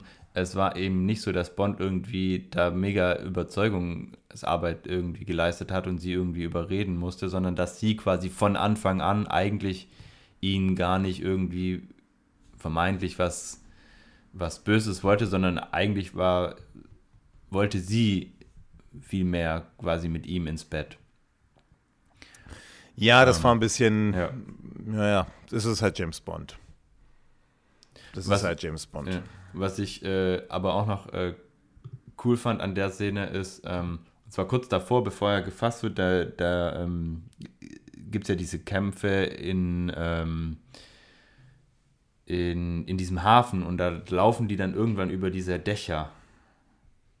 Erinnerst genau. du dich?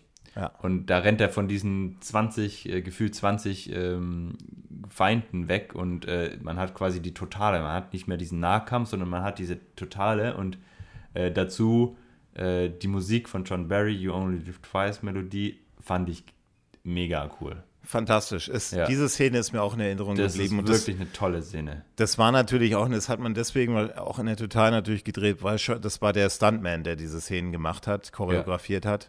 Das war nicht Sean Connery. Ähm, aber das war auch, wie er da diese, diese paar, diese ganzen, ja, äh, diese ganzen Handlanger da erledigt äh, ja. mit der Musik. Wahnsinnig tolle Szene, ist mir auch, wie du sagst, in, in, Erinnerung geblieben. aber super. Ja, dann gibt es halt diesen, ähm, diesen, diesen, diesen Flugzeug, äh, also äh, Karin Dohr, die Sekretärin, die fliegt da mit ihm im Flugzeug eben. Warum eigentlich? Wohin wollten die eigentlich? Äh, wird, glaube ich, gar nicht erwähnt. Wird es erwähnt? Na gut. Reisen einfach im Flugzeug. Ja. Und dann, also, ja, sie will ihn umbringen eigentlich. Also ich glaube, das ist einfach ja. nur, äh, dass sie ihn umbringen möchte. Ja, und James Bond, der kann sich dann äh, natürlich trotzdem befreien. Befreien und ähm, landet das Flugzeug. Mehr ja, und sie seilt, sich, sie seilt sich dann ab. So. Jetzt kommen wir natürlich zu einer Szene, die wie in jedem James Bond-Film, die da sein muss, und zwar und die den Film tatsächlich auch ausmacht, besonders macht, ähm, äh, ist die Szene, wo tatsächlich Q mal jetzt anreist nach Japan und die Little Nelly mitbringt. Little Nelly. Ja? ja? Willst du dazu was sagen?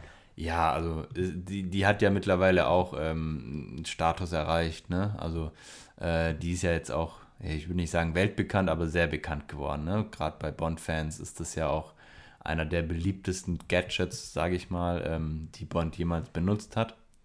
Ähm, und das ist natürlich äh, tatsächlich ein echtes Gerät gewesen. Ne? Also das war tatsächlich ein flugfähiges Gerät, ja, genau. das ähm, auch wirklich geflogen ist. Nicht mit diesen ganzen äh, Waffen natürlich an Bord. Die hat man natürlich nicht, äh, man hat die natürlich, ähm, also keine echten Waffen hochgenommen.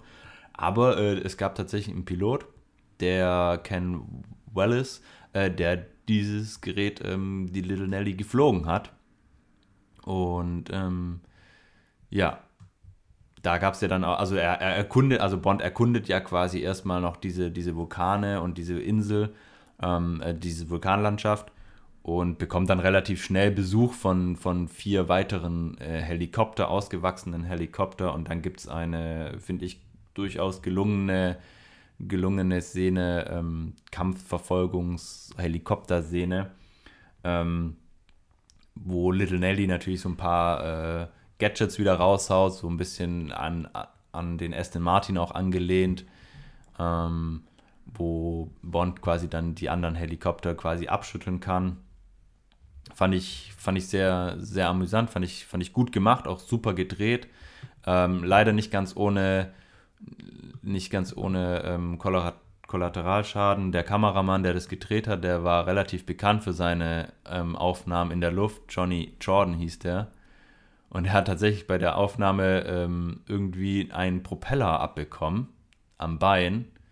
Und äh, der eine Helikopter ist dann tatsächlich abgestürzt. Ähm, der Pilot hat da irgendwie glücklicherweise überlebt und der, der Pilot von dem Kameraflugzeug äh, konnte auch notlanden.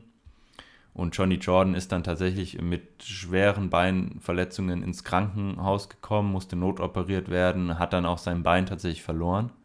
Also sie mussten ihm das abnehmen später dann in London. Also war tatsächlich ein schwerer Unfall, wurde dann auch abgebrochen, die, die Aufnahme. Ähm, und dann später in Spanien, weil sie in Japan nicht mehr drehen durften wegen dem Vorfall, äh, zu Ende gedreht.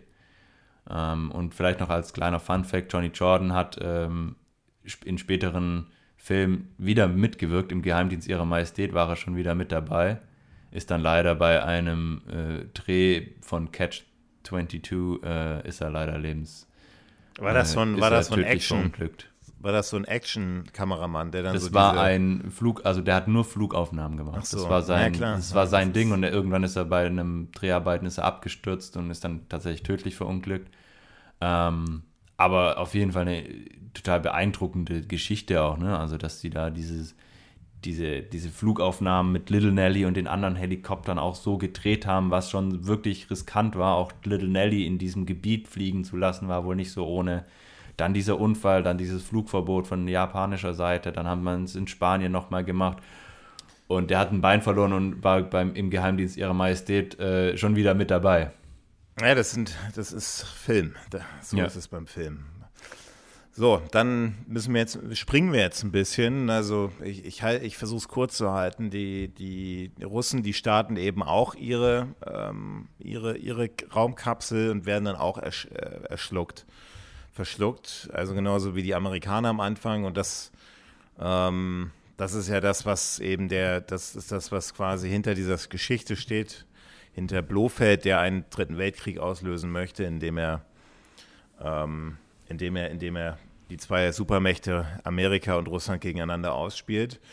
Und man, man sieht das in den nächsten Szenen eben, man sieht dann diesen, diesen, diesen, in, in diesen, diese Vulkanstation, also das ist eine riesen Raumstation in einem Vulkan, Vulkan. drin. Und das Set-Design stammt von Ken Adams, Ken der Adams. in diversen James Bond-Filmen den Set-Design gemacht hat. Wahnsinnig gut, aber damit hat er sich tatsächlich wirklich selber übertroffen. Ja. War Allein das, das Set hat eine Million gekostet. ja, genau, aber das sieht man auch. War das, also muss ich dich jetzt fragen, ähm, ich bin mir jetzt nicht sicher, ob, ob, ob dieses Set, also es gibt ja in, in Pinewood Studios immer noch die 007 Stage. Wurde dieses Set wegen, äh, an diesem Punkt 007 Stage genannt oder erst bei Spion, der mich liebte? Weil da gab es ja auch nochmal dieses, dieses massive Set mit den U-Booten. Aber dieses Set hat, ich weiß nicht, ob die seitdem dieses 007, ich, ich meine, es wäre erst ab Spion, der mich liebte. Dass Also sie eine ganz neue Halle gebaut haben für Das weiß ich tatsächlich auch nicht, aber ähm, ich weiß nur, dass das Set ähm, so groß war, dass es nicht in die Halle gepasst hat. Ja, Also dann die mussten die das- eine neue bauen. Genau, die und das haben war dann, ja, dann hieß es, ja, dann ist es, dann war ich doch, äh, dann, und, und genau, da mussten die das neu bauen und seitdem, und die steht immer noch, da wird zum Beispiel der neue Indiana Jones und so weiter wurde da drin gedreht. Mhm. Das sind, ähm, das heißt 007 Stage. Also ich kann es nicht äh, verifizieren, ob das jetzt wirklich die Halle war, aber auf jeden Fall war das gigantisch groß. Es war so groß, dass sie ähm, auch gesagt haben, kein Kameramann dieser Welt kann dieses Set, dieses große Set so ausleuchten, dass wir eine Totale schießen können. Also eine Totale, für alle, die sich nicht so auskennen, ist quasi ein Weitwinkel, ein sehr groß umflächiger Blick auf, auf das Set, also so, dass man alles sieht. Keiner kann das. Ähm, ja, wir hatten einen Oscar-Preisträger als Kameramann, er konnte das. Er hat dafür wohl alle verfügbaren Lichter gebraucht, die es in diesem Studio gab. Ähm, also es war ein Wahnsinn-Ding. Es hat so viel gekostet wie der ganze Dr. No-Film. Nur dieses eine Set. Es war Meter hoch. Äh, so hoch, dass die Bauarbeiter ähm, Gefahrenzuschlag ähm, bekommen haben beim Bauen. Und äh, vielleicht noch ganz lustig, Ken Adams äh, ist in Berlin geboren. Habe ich ja letztes Ähm, Mal erwähnt, ja. Genau, und äh, die sind dann geflüchtet, als der ähm, Zweite Weltkrieg ausgebrochen ist. Ähm, ja, auf jeden Fall wahnsinniges Set. Ne? Also beeindruckend vom Also es ersten kommen bis noch zum letzten Winkel. Ab, also es kommen ja noch, wir können ja mal, wir machen mal eine Episode nur über, über Sets, ne? Aber um es jetzt nochmal vorwegzunehmen, also ich finde diese, das ist bis dato das beste Set und das Ja. wird wahrscheinlich nur geschlagen in den nächsten von Spion, der mich liebte, mit diesem, mit diesen U-Booten, weil das ist auch nochmal phänomenal, Mhm. ja, auch, auch Ken Adams. Aber dieses Set, das ist schon, also es ist so in so einem Vulkan, so eine Raumstation, einfach diese Idee wahnsinnig. Und jetzt weiß der, und dann erkennt, äh, und, und das erste Mal weiß jetzt auch der Zuschauer, wer dahinter steckt. Also, ne, da sieht man eben, dem Zuschauer wird ihm eben offenbart, dass die, dass die Raumkapsel, die, die, also die die anderen Kapseln geschluckt hat, eben in Japan in diesem Vulkan immer landet. Und dann sieht man das erste Mal auch Blofeld, allerdings wie in den anderen Filmen bisher auch, nur mit quasi Katze. angedeutet mit seiner Katze. ja. Und oh, Blofeld steckt dahinter, ja. Klar, steckt Blofeld dahinter. Und ähm, dann kommt es zu der Szene, die, die ich auch nochmal spannend fand. Das war dann eben auch, auch wieder ein tolles Set, ja. Das war diese, dieses, ähm, das war quasi Blofelds, nicht Kommandostation, aber Blofelds Wohnzimmer sozusagen in diesem Vulkankrater mhm. drin, wo er mit diesen zwei Piranhas. Japanern, genau, mit diesem Piranha-Becken. Ja. Und ja, wo dann, dann unsere deutsche Schauspielerin dran glauben musste, ne? Ja, genau, wo die, die hatte ja eigentlich echt nur eine kurze Szene, also kurze ja. Szenen, ja, echt immer nur ganz, also eigentlich vielleicht insgesamt zwei, drei Minuten zu sehen im, im ganzen Film, leider. Ähm, ja, sie hat versagt, sie hat Bond nicht umgebracht. Also ich, ich, verstehe aber nicht, wieso sie ihr rote Haare gegeben haben. Also ich finde, also ihre natürliche Haarfarbe ständen ihr weit besser als irgendwie so ein Rot. Sie war braunhaarig, ne? Ja, so dunkel, ja, braunhaarig. Ja, also sie wollten eigentlich, un, sie wollten ursprünglich eine Blonde ähm, habe ich, äh, hat sie mal gesagt, dass ihre Rolle eigentlich blond äh, sein sollte. Warum sie jetzt rot genommen haben, kann ich nicht naja. sagen. Karin hat mal gesagt, sie hätte sich die Haare auch äh, grün gefärbt, um die Rolle zu bekommen. Vielleicht, ähm, weiß ich nicht, wollten sie damit ein Klischee bedienen, dass Engländer teilweise rote Haare haben, keine Ahnung. Ja, nee, nee. Aber es hat ja eine deutsche Rolle. Engländer ist ja eine deutsche ja, Rolle. Genau. Ja. Also wie gesagt, das ist jetzt einfach, ähm, sie muss dran glauben, das ist so eine, ich fand dieses, dieses Piranha-Becken echt gut gemacht. Das ist, mhm. also du fliegst da rein und dann bleibt quasi nichts mehr von dir übrig mit ja. die Piranhas. Ja. Und der, denn dann steht ja noch so, ein, so der, der private Handlanger von, von ja, dieser äh, Bodyguard, äh, ja. Der heißt also mit dem Namen Hans. Ja, und, und der hat mich so ein bisschen an Grant erinnert, so von ja, der Statur und von dem, wie er dann aber auch gekämpft was, hat und so. Aber so ein richtiger Klischee-Deutscher, ne? Also du gibst denen den Namen Hans dann auch so, so, so blond und eine, so richtig, so richtige deutsche Statur und also so auch, auch natürlich, äh, also sehr viel mit Klischees gearbeitet. Aber, Aber vielleicht auch ein Österreicher, weil wir, wir erfahren ja quasi in, in Spectre, dass ähm, Blofeld ein Österreicher ist. Ja, okay, aber Vielleicht sein noch nicht damals. Ich glaube, in seinen Büchern, da war das schon, also, ja. naja, also wir sehen, aber nee, das ist ein Deutscher. Das sehen wir doch in dem, im nächsten Film. Also ja, ich habe das Buch, ich habe das Buch gelesen. Nee, Blofeld. Blofeld. Also ich habe das Buch ja gelesen, On Her Majesty's Secret Service, und da geht es ja gerade am Anfang darum, dass die den ja. Familienstammbaum, das ja. ist ja der Grund, wieso James Bond mit zu Blofeld geht. Ja, um genau. Den Familienstammbaum. Und da kommt doch, da wird doch, kommt doch raus, dass er Deutscher ist. War es nicht Österreicher? Nee, nee. Also ich weiß, vielleicht. Okay, das besprechen wir nächstes Mal, ja, äh, machen wenn wir, wir im Geheimdienst ihrer Majestät sind. Ähm, auf jeden Fall erfährt da das Publikum auch zum ersten Mal, dass quasi äh, Blofeld äh, hinter dem Plan steckt und dass Blofeld auch zum ersten Mal äh, checkt, dass es Bond ist, der den Ganzen auf die, auf die Schliche gekommen ist und äh, hier rumschnüffelt, was die beiden ja gar nicht wussten. Also ähm, Mr. Osato und ähm, Helga Brandt, ähm, die wussten ja gar nicht, dass, dass Bond noch lebt und äh, sind deswegen auch dementsprechend erstaunt. Und ähm, ja, Helga Brandt sollte ihn umbringen, deswegen wird sie dann getötet. Ja, und James Bond landet dann in so einem Ninja-Ausbildungscamp, Ninja also wird dann da von dem japanischen Geheimdienst hingeführt und nach, dieser, nach diesem Film ist ja so eine ganze Ninja-Filmwelle nochmal losgerollt, die, also man sagt, mit diesem Film auch zusammenhängt, ja. Hm. Das ist eigentlich so der, also ist eigentlich so der, der, der japanische Superkämpfer sozusagen. Und da laufen wir ja durch so eine, da läuft James Bond ja wie, ja, wie eigentlich in anderen James Bond-Filmen, äh, durch so eine, so eine Station, wo, wo, wo eben Gadgets ausprobiert werden, wo, äh, also Q's-Station einfach nur auf, auf Ninjas bezogen. Ja. Und man sieht eben diese Ninja-Kämpfe, man sieht diese, wie die, wie die an den Waffen ausgebildet werden und, werden und so weiter. Ja, ist im Prinzip quasi wie in England äh, Q seine Abteilung, ist es quasi die japanische Abteilung. Genau. Und dann sagt, kommt das quasi das erste Mal dann raus, so was, was ist der Plan? Und der Plan ist, dass James Bond, also weil eben von dieser Insel diese ganzen Signale ausgehen, diese, diese, diese Raumstation wohl sein oder irgendwie da gelandet sind, diese, die, das Raumschiff, was die anderen geschluckt haben.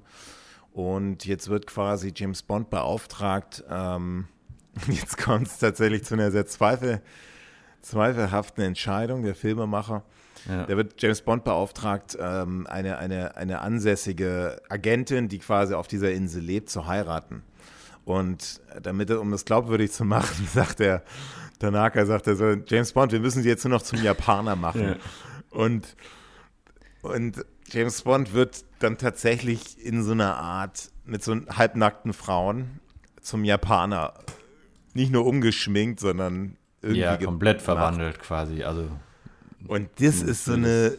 Es geht, geht gar nicht. Nee, nee, also in, in jeglicher Hinsicht geht es gar nicht. Also es ist, es ist lächerlich ein bisschen. Es ist, ja. ja. es ist peinlich. Es ist wirklich, ähm, ja, es ist ganz, ganz schlimm. Es, es tut weh, das anzuschauen und es, es hatte das auch einfach nicht nötig, finde ich. Es tut dem Film nichts. Also ich finde, wenn man das weggelassen hätte, hätte nachher keiner gesagt, ja, aber der hätte, wenn der kein Japaner ist, die nicht heiraten dürfen oder so. Also es gibt so viele unlogische Momente in diesem Film. Ähm, aber er sieht halt einfach nicht aus wie ein Japaner. nee, also erst, ich finde, er sieht danach aus wie so ein alter Opa. Wie er dann er läuft, er läuft Tasche, auch noch so gebückt. Auch so gebückt ja. läuft, genau, auf dieser Insel sieht er aus, als wäre so ein Opa von ihr. es ist ganz, ganz furchtbar. Und also, das tut der Logik auch keinen Grund. Also, die, die Logik hätte es nicht gebraucht, der Film hätte es nicht gebraucht. Ähm, generell, okay, vielleicht diese Hochzeit von mir aus ähm, aber dass er die, das, nee, also gar nicht, nee. Ähm, Finde ich, finde ich auch ganz, ganz merkwürdig und ähm, ja, er hat ja dann also noch diese Hoffnung. Einfach, ja. ja. er hat ja dann noch die Hoffnung, quasi die ähm, Aki zu heiraten, die dann aber ähm, stirbt, ähm, die ja quasi dann stirbt, weil äh, eigentlich Bond äh, nochmal eliminiert werden soll mit diesem Gift. Ähm, also das ist ein, auch ja. eine interessante, ist wahrscheinlich irgendwas Japanisches, eine japanische Tötungsmethode.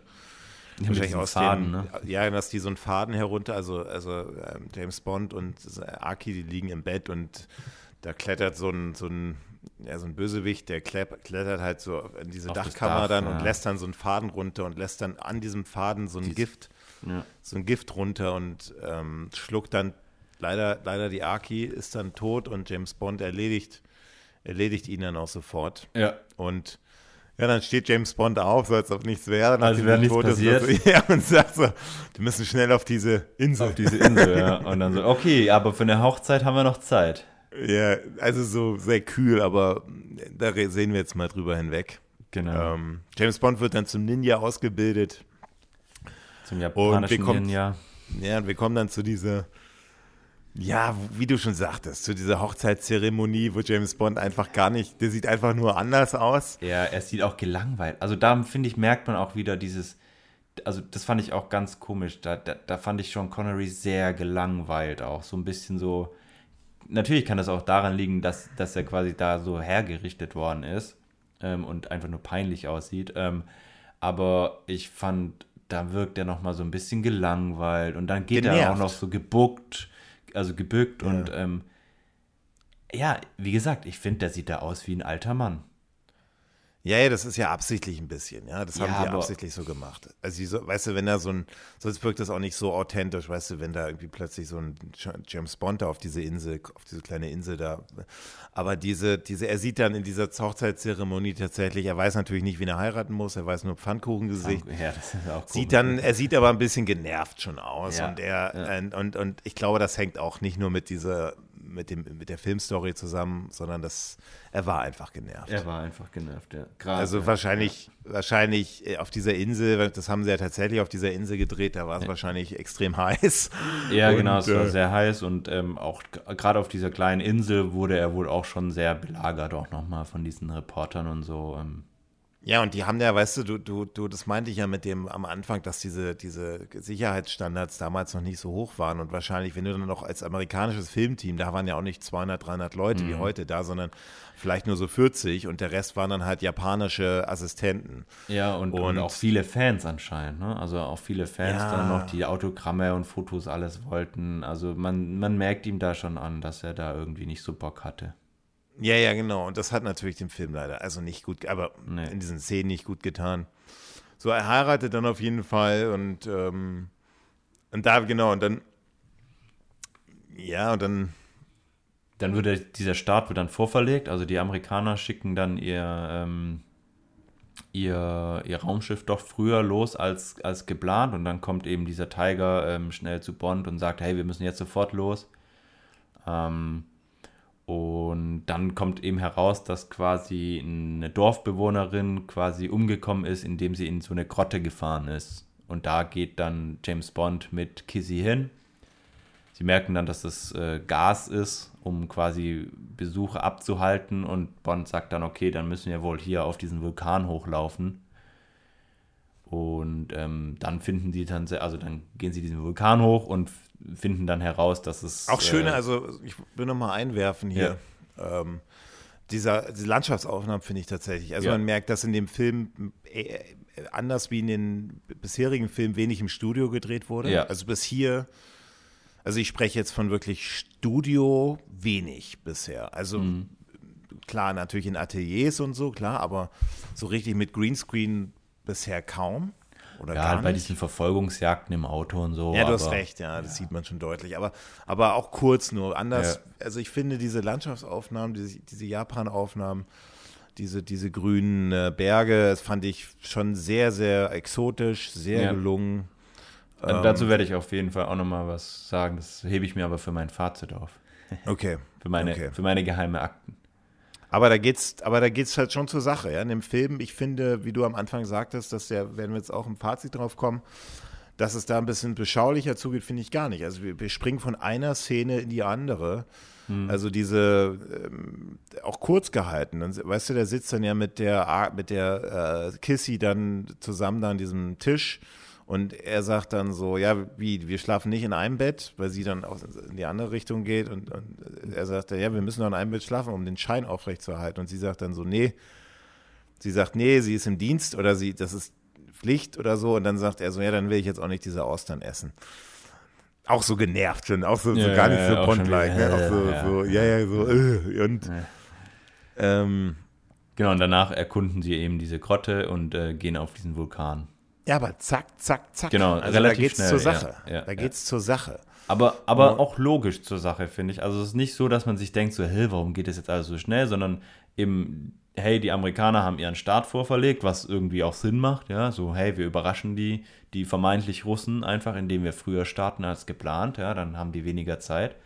Ähm, und dann muss natürlich Bond wieder schnell handeln, ne, und dann, dann suchen sie eben nach Hinweisen, finden diese Grotte, laufen dann diesen Vulkan hoch, und finden dann halt heraus, dass das äh, kein wirklicher See ist. Also weil die, nee, die, also die, die, die, da gibt es ja mehrere Vulkane auf dieser Insel und die finden das heraus, indem ein, ein Helikopter darin ähm, verschwindet. Äh, darin, genau. darin verschwindet und dann, ja. was ist da denn los? Und dann ja. sehen wir diese Szene, wie sie dann tatsächlich ähm, diesen, Radiant diesen Stein da auf diese, auf diese Grotte wirft. Genau. Diese Nacht. Das ist eine Studioaufnahme, sieht man sehr deutlich, natürlich. Ja, ist ja dann ähm, auch dieses, die, ist, ja, ist ja dann quasi auch dieses ähm, Set-Design von Ken Adams, ähm, wo das dann alles gedreht worden ist. Genau. Und also schon hochspannend hier, finde ich bis hier. Also mhm. so eine hochspannende Szene, so wie verschafft sich James Bond der Zugriff zu dieser getarnten Raumstation und so. Und er tut es ja, indem er, und das ist ja ein, ein, ein auch ein, äh, ein, ein, herber Logikfehler, also das ist schon herbe. Mit diesen, das, mit diesen Böbbel Saugnäpfen. Ja, wo hat also, er die her? Wo, wo hat er die? Und der, der hat ja vorhin ein Hemd so eine, an, ist noch im Wasser geschwommen und auf einmal hat er diese Saugnöpfe. ja, da dachte ich mir auch so, oh Mann, hey. Also das, da hätten sie ihn ja zumindest noch mal so einmal zurückgehen lassen können, ja? Irgendwie wahrscheinlich, ich kann mir sogar vorstellen, die hatten eine Szene drin, wo er noch mal zurückgeht, wo sie sagen, okay, dieser, dieser Teich oder dieser, dieser Vulkan, das ist Oder wo er wartet Vulkan. auf diese, also er schickt ja die nee, aber diese, schickt er ja zurück. Meine, meine Vermutung ist, dass die so eine Szene drin hatten, aber dass der Film, der war ja ohnehin, der ist ja ohnehin schon relativ lang, lang ja, ja. Dass die im, im Schnitt gesagt haben, diese Szene ist noch mal eine Minute, nehmen wir jetzt raus ich glaube nicht, dass es denen nicht aufgefallen ist. Also, weil, also das ist schon ein offensichtlicher Logikfehler, ja, mit mhm. den Saugnäpfen. Ja, voll. Also äh, ist mir also auch das, immer wieder aufgefallen. Fand ich auch sehr merkwürdig, wie er da auf einmal die Saugnäpfe auf der Tasche holt, äh, die er davor noch nicht hatte. Also das ist ähm, ja cool eigentlich, ja. so Saugnapf. Das ist eigentlich eine coole Geschichte, ja, eine coole Idee. Aber, aber man hätte zumindest die Kissy vielleicht echt nochmal, nee, das wäre auch zu lang, aber hätte wahrscheinlich gereicht, wenn die einfach gesagt haben, okay, morgen müssen wir hier einsteigen. Oder genau, so, nee, passt ja. ja nicht mit dem, mit dem Zeitdruck, ne? Ja, wobei, also sie geht ja auch zurück. Also sie, also Kissy geht ja dann zurück. Also er sagt ja, hey Kissy, hol äh, hier Tiger und seine Leute. Und Kissy macht sich ja dann auf den Weg, äh, Tiger zu benachrichtigen.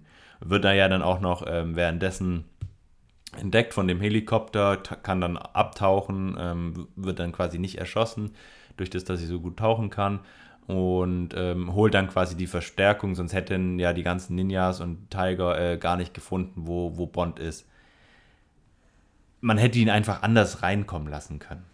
Das wäre, glaube ich, das Einfachste gewesen. Dann hätte man sich die Saugnöpfe halt für irgendeine andere Szene noch übrig gelassen oder so. Also man hätte sich ja die Saugnöpfe irgendwie kreativ für was anderes. Vielleicht hätte sie dann noch irgendwo gefunden und er hätte sie gebraucht, um quasi in dieses, in dieses Kontrollhäuschen nochmal reinzukommen oder so. Ähm, aber ja, finde ich auch ähm, komplett unlogische Szene, äh, dass er da auf einmal diese Saugknöpfe hat und äh, dann mit diesen Saugknöpfen da in dieses imposante Set-Design ähm, reinklettert.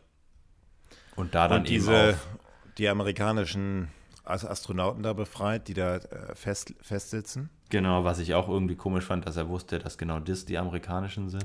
Ja, aber, aber wie gesagt, das ist jetzt, das sind so Kleinigkeiten. Ja. Also da kann man jetzt in jedem Film. Ja, wobei ich finde, um das meiner Beurteilung vorwegzunehmen, ich finde, dass der Film viele solcher Kleinigkeiten, oder zumindest sind sie okay. mir eher aufgefallen. Vielleicht liegt es auch daran, dass sie bei, bei anderen nicht ganz so aufgefallen ist.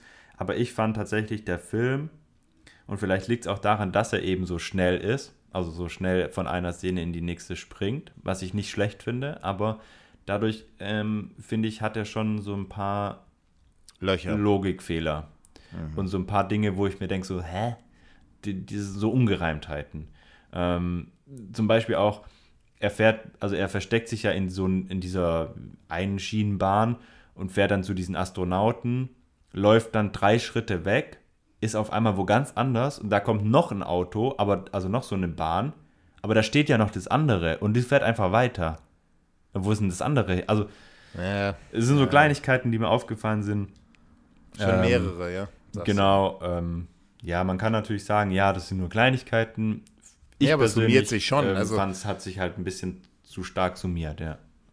Also meine Vermutung ist einfach die, dass sie auch gerade weil sie in Japan gedreht haben, einfach ein paar Szenen vergessen haben. Einfach der Zeitdruck war hoch. Der Zeitdruck war sehr hoch, ja. Und der Druck auch von, da, der, von der Presse und alles war sehr hoch. Genau, und James Bond, weißt du, wenn du so einen genervten Hauptdarsteller hast, da, das ist schon unglaublich stressig und da haben sie wahrscheinlich ein paar Szenen einfach vergessen. Ähm, deswegen fällt es in dem Film auf. Ähm, ich meine, wir haben dann James Bond, der, der wird dann eben, wie klar, wird dann gefangen genommen. Oder, ja, oder, oder, oder tarnt, tarnt, sich dann, tarnt sich dann als, als Astronaut und das war so eine Szene, sollte dann ja quasi einsteigen in das, wo ich mich jetzt auch frage, wo wäre das hin, wo wäre das hingelaufen? Genau, Kann James ja. Bond auch äh, Raumschiff fliegen? Raumschiff ja, natürlich. Also, also die Frage, die äh, musst du dir natürlich äh, nicht selber stellen, sondern die müsstest du eigentlich selber beantworten können. Und das ist natürlich ein klares Ja. Natürlich kann James Bond Raumschiffe fliegen. James Bond kann alles fliegen. Aber, äh, aber eine, also eine Astronautenausbildung. Ja, na und? Jahre. Also das ist James Bond. Und das kann nicht James, James Bond. Bond. Der kann. Also was hätte der, hätte der dann? Wäre der dann, in, also er, was er wäre da mitgeflogen und sein Ziel wäre wahrscheinlich gewesen, entweder das Ding umzuleiten oder abstürzen zu lassen und ehrenvoll ähm, mit diesem Ding, so wie Daniel Craig in No Time to Die, äh, zu sterben. Jetzt hast du natürlich allen Menschen, die noch äh, kein, die noch nicht nur Time to Die gesehen, haben, so. gesehen haben. Was? Hast du den tatsächlich Was? echt das Hä? Oh nein. Film halt. ja. Aber so weit kommt es also, ja nicht, ne? Also so weit kommt es ja in, in, Man lebt nur zweimal nicht. Er ist ja schon mal gestorben. Ähm, er stirbt ja nicht nochmal. Aber warum, also, also, also, also Marcel, nochmal, also wenn du sagst, dich regt sowas oder dich nervt sowas, dass du dass der da irgendwie, weißt du, irgendwas da mit dieser Seilbahn oder mit dieser Bahn, dass da irgendwie jetzt der die Bahn eigentlich nicht hätte weiterfahren dürfen, weil da noch eine andere. Also ich finde eher so, wenn James Bond tatsächlich das Potenzial hätte, Astronaut auch zu sein und eine ganze Raumkapsel umzulenken im Raumschiff, dann müsste er auch schlau genug sein, Ja. mit, dieser Raum, mit diesem Ja. Sauerstoffgerät, zu zumal warten. er ja Ja. als zweites eingestiegen ist. Genau. Dann hätte er sich auch genau angucken können, wie es der Erste macht und trotzdem macht er diesen Fehler. Genau, und was noch dazu kommt, ist, er befreit ja drei Astronauten, Ja. die Astronauten sind, die das ja auch wissen müssten, dass das nicht so gemacht wird. Und vor allem, warum lässt er nicht einen von diesen Astronauten da rein sitzen und so, sagt zu dem, hey, fliegt das Flugzeug äh, oder fliegt dieses Raumschiff irgendwo anders hin, ne? Ähm, also ja, also mir ist es schon auch aufgefallen, wo ich mir gedacht habe, so, hm, okay, warum legt er dieses Ding falsch an? Natürlich, damit der Film weiter funktionieren kann. Aber warte mal, mit diesen Raum, mit diesen Raumastronauten, das sind, also, jetzt verstehe ich da gerade was nicht. Oder ist der Film versteht das nicht. Also der Astron also der Astronauten, er, er befreit ja die Amerikaner und die warten da drauf. Also Genau. er befreit ja die und die sollten dann jetzt die andere Raumkapsel fliegen, um wiederum ähm, Nee. Ein, Nee, nee, nee. Also die, er befreit diese drei Astronauten, die in dieser Kammer sitzen. genau. Ja, übrigens mit einem Gadget, äh, wo er die Tür sprengt, woher er das dann wiederum hat, weiß man auch nicht. Egal jetzt. Also, Genau. er befreit Also, diese drei, genau. aber wer, aber was ist das? Und Die überwindet dann- quasi die, diese Aufpasser und dann hat er ja drei Astronauten, die danach nie wieder vorkommen. Aber was sind das für drei Astronauten? Das sind doch die, die gefangen genommen Das wurden. sind die, die gefangen wurden, genau, von den vorherigen Flug, Flügen, also von Und den die- offiziellen Flügen. Und warum, also, und die helfen ihm quasi in dieses Astronautenkostüm. Und warum, und warum, also da war ja ein anderer Flug angedacht jetzt, der nächste. Genau. Und der sollte doch mit nicht den, von, nicht von diesen Astronauten, weil die wurden ja schließlich gefangen genommen. Nee, Sollte nee, er nicht. nee, nee, es sind ja, also genau, und das ist ja das, also James Bond versteckt sich in diesem Einbahnschienen-Ding. So, beobachtet, wie drei Astronauten von, von Spectre in jeweils eine Kabine gehen. Kabine A, B, C. So, ähm, geht dann auch von Okay. diesem Wagen runter, läuft dann drei Schritte und ist auf einmal bei den Gefängnissen von diesen ähm, Amerikanern und da sind wahrscheinlich daneben dann die russischen Astronauten ähm, und befreit dann eben diese Amerikaner, geht dann mit denen zu diesen Spectre-Astronauten, die quasi, also diese drei Astronauten, die dann das, diese, diese Spectre-Maschine fliegen sollen und überlistet einen davon und verkleidet sich dann quasi als Spectre ähm. Und warum nicht ein richtiger Astronaut die Rolle übernimmt, sondern James Bond, ist natürlich auch so ein bisschen, wo man sagt, okay, Logik hin oder her. Ähm, und die anderen Astronauten, ich nehme an, die müssen sich dann quasi in diesem, diesem Ding verstecken, damit es nicht auffällt, dass er quasi äh, die Rolle getauscht hat. Und er fliegt dann natürlich auf durch so einen peinlichen Fehler, dass er quasi sein, äh, sein Sauerstoffgerät schon angelegt hat, was natürlich kein Astronaut der Welt äh, machen würde. Und das fällt natürlich Blofeld auf und ähm, ja. Ja, dann landet er halt, dann wird er halt vor Blofeld, dann sieht man das erste Mal, auch das erste Mal in der James Bond-Reihe tatsächlich auch das Gesicht Blofeld, von ja. Und da finde ich, haben sie genau den richtigen Darsteller Ja. ausgesucht, einen Donald Pleasance, einen, einen etablierten Darsteller, der irgendwie mit den Augen, also man sagt ja auch, der Mann, der, der Mann mit den hypnotisierenden Augen. Und ich finde, der hat ja keine langen Szenen, aber diese Szenen sind echt gut. Jede einzelne Szene von ihm. Ja. Ich finde es echt schade, dass die den nicht weiterverwendet haben in anderen James Bond-Filmen. Ja, hat ganz markantes Gesicht, ne? Also äh, ich glaube auch jeder, der, der, wenn man Blofeld sagt, äh, hat sofort dieses Gesicht im Kopf. Genau. Also, Also- auf jeden Fall die, die Rolle von Blofeld geprägt. Ähm, hat natürlich auch Anlass gegeben, um, weil es eben so speziell und markant ist, das auch äh, in jeglicher Art zu pari, para, oh Gott, schon wieder dieses Wort. Ich sollte es einfach nicht Parodieren. Mehr, Ja, genau, ja, parodieren. nicht mehr in den Mund nehmen. Ähm, ja, dazu natürlich auch Vorlage gegeben, aber ich fand's toll. Ja. Ja, und dann kommen wir jetzt zu der großen, zum großen Endkampf. Das ist, wenn als quasi die, die Kissy die ganzen, äh, die Verstärkung holt mit diesen ganzen ausgebildeten Ninjas und die versuchen in diesen Krater da reinzuklettern, dann Ja, kommt es wirklich ihnen. zu, zu, zu wirklich exorbitanten Explosionen, Schießereien und ähm, auch eine Menge Ninja, die dabei raufgehen, ja? Ja. die sich dann da so abhangeln und so. Also das ist schon Meister, also da wird das Set ja wirklich, kommt echt voll, also jeder einzelne Super. Meter in diesem Set kommt Ja. zum Tragen und echt eine tolle, toll. Also ja. gefällt mir echt wahnsinnig gut, ja. Und es wurde ja alles wirklich auch so gedreht, ne? Also die Halle war ja wirklich so groß und die hatten da hunderte Stuntmans, die sich da diese, diese Seile abgeseilt, also durch diese Seile abgeseilt haben und die sollten auch relativ schnell sein, deswegen musste man da irgendwie eine spezielle Schlauchtechnik anwenden. Ich habe das nicht ganz verstanden, ich habe mir das mal angeschaut, wie die das gemacht haben. Ähm, also da hat sich auch einer wohl das Bein gebrochen dabei, weil er zu schnell war. Ähm, also da haben sie wirklich keine Kosten und Mühen gescheut, diese Szene am Ende zu drehen. Und ich finde, das hat sie äh, dann auch verdient, ähm, weil die Szene am Ende, es ist ja, man kann es ja fast schon als Schlacht bezeichnen, ähm, ist ja wirklich schon sehr gelungen, finde ich. Ja, absolut. Ja, also, also sie, sie hat eine gute Mischung aus hier wirklich viel Action mit vielen Menschen. Ähm, quasi das, was damals noch unter Wasser war bei Feuerball, nur diesmal eben äh, in so einem Krater. Und trotzdem hast du immer wieder diese, diese kleinen Momente, wo dann James Bond ähm, und Tiger und so ähm, in Nahkampf gezeigt werden. Was macht, eine gute, was machen gute Schlachtszenen aus? Gute Schlachtszenen oder, oder, oder Massenkampfszenen machen ja nicht, also machen ja nicht aus, wenn man einfach nur viele Männer aufeinander rennen sieht, die sich gegenseitig beschießen, sondern der Mix aus genau dem und, und, und persönlichen Stories. Also wenn man einen, einen, einen Spieler auf diesem Feld sozusagen, einen Spieler in Anführungszeichen verfolgt, in diesem Fall ist es James Bond, und diese Kombination aus beiden hat dieser Film in einem schnellen Schnittwechsel wahnsinnig gut hinbekommen für 67 schon echt seiner Zeit voraus, wie ich finde. Hm. Also was da an Blei verschossen wird und Explosionen. ja. ähm, Wahnsinn. Ich meine, Sean Connery guckt auch in jeder Szene, ich, wenn es mir jetzt gerade schon wieder diese einzelnen Bilder, in jeder Szene gelangweilt. guckt er gelangweilt und genervt. Ja. So, so ja. nicht und nicht cool, so wie jetzt in, in zwei oder drei. Also Bond zwei oder drei, sondern echt so so auch, auch, also auch wir, da, dann, dann kämpft er noch am Ende mit dem Hans, der natürlich, natürlich den Piranhas zum Opfern fällt. Auch, auch Sean Connery natürlich wieder körperlich unterlegen, aber ähm, ja, das ist tatsächlich dann reiner, ja. das ist dann tatsächlich ein reiner, reiner Körper. Ja. Also da gibt es keine Hilfsmittel. Ja.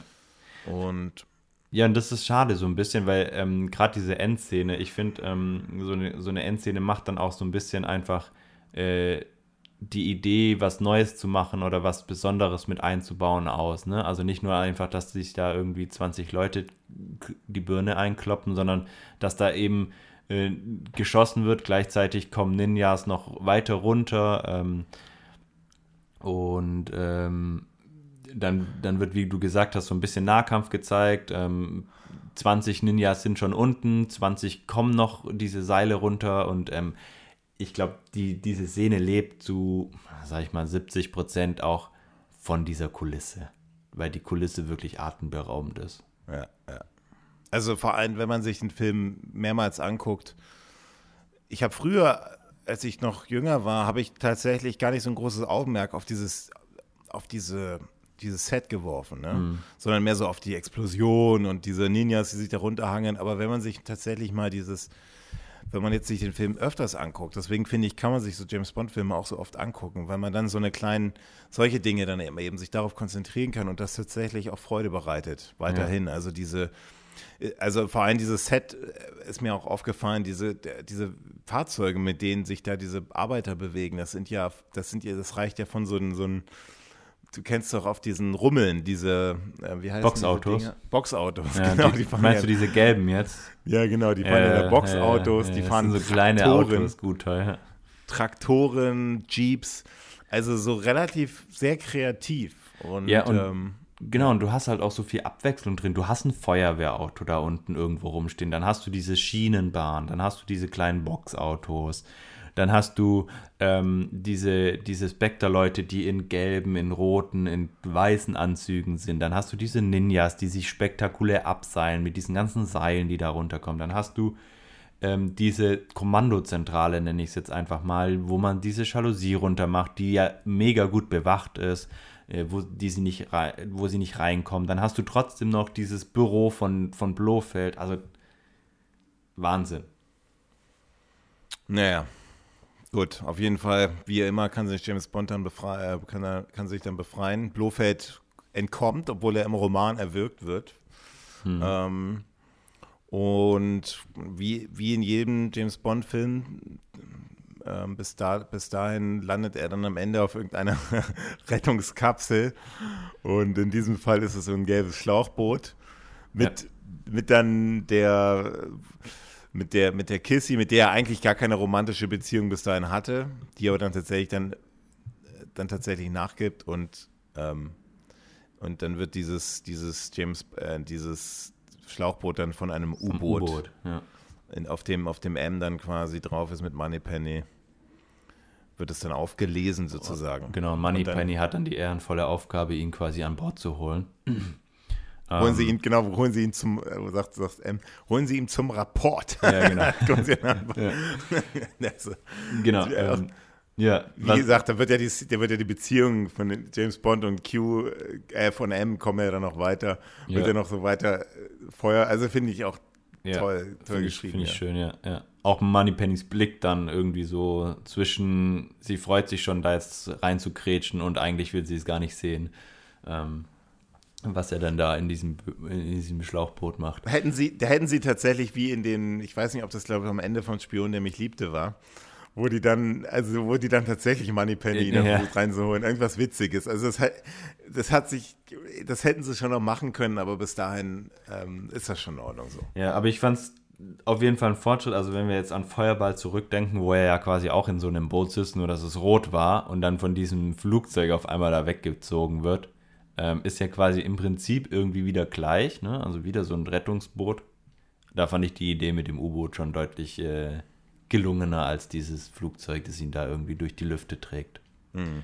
Was mir da aber auch wieder aufgefallen ist, und so ein bisschen der nächste kleine, kleine Logikfehler, ne? also die, die Schlauchboote werden ja von diesen riesen ähm, von diesen riesen Militärflugzeugen alle ins Wasser geworfen und da sind ja dann irgendwie so 20, 30 von diesen Schlauchbooten unterwegs, wo ja auch die ganzen Ninjas, die von diesem ähm, ähm, in sich einstürzenden Gebäude, ähm, Vulkankrater ähm, fliehen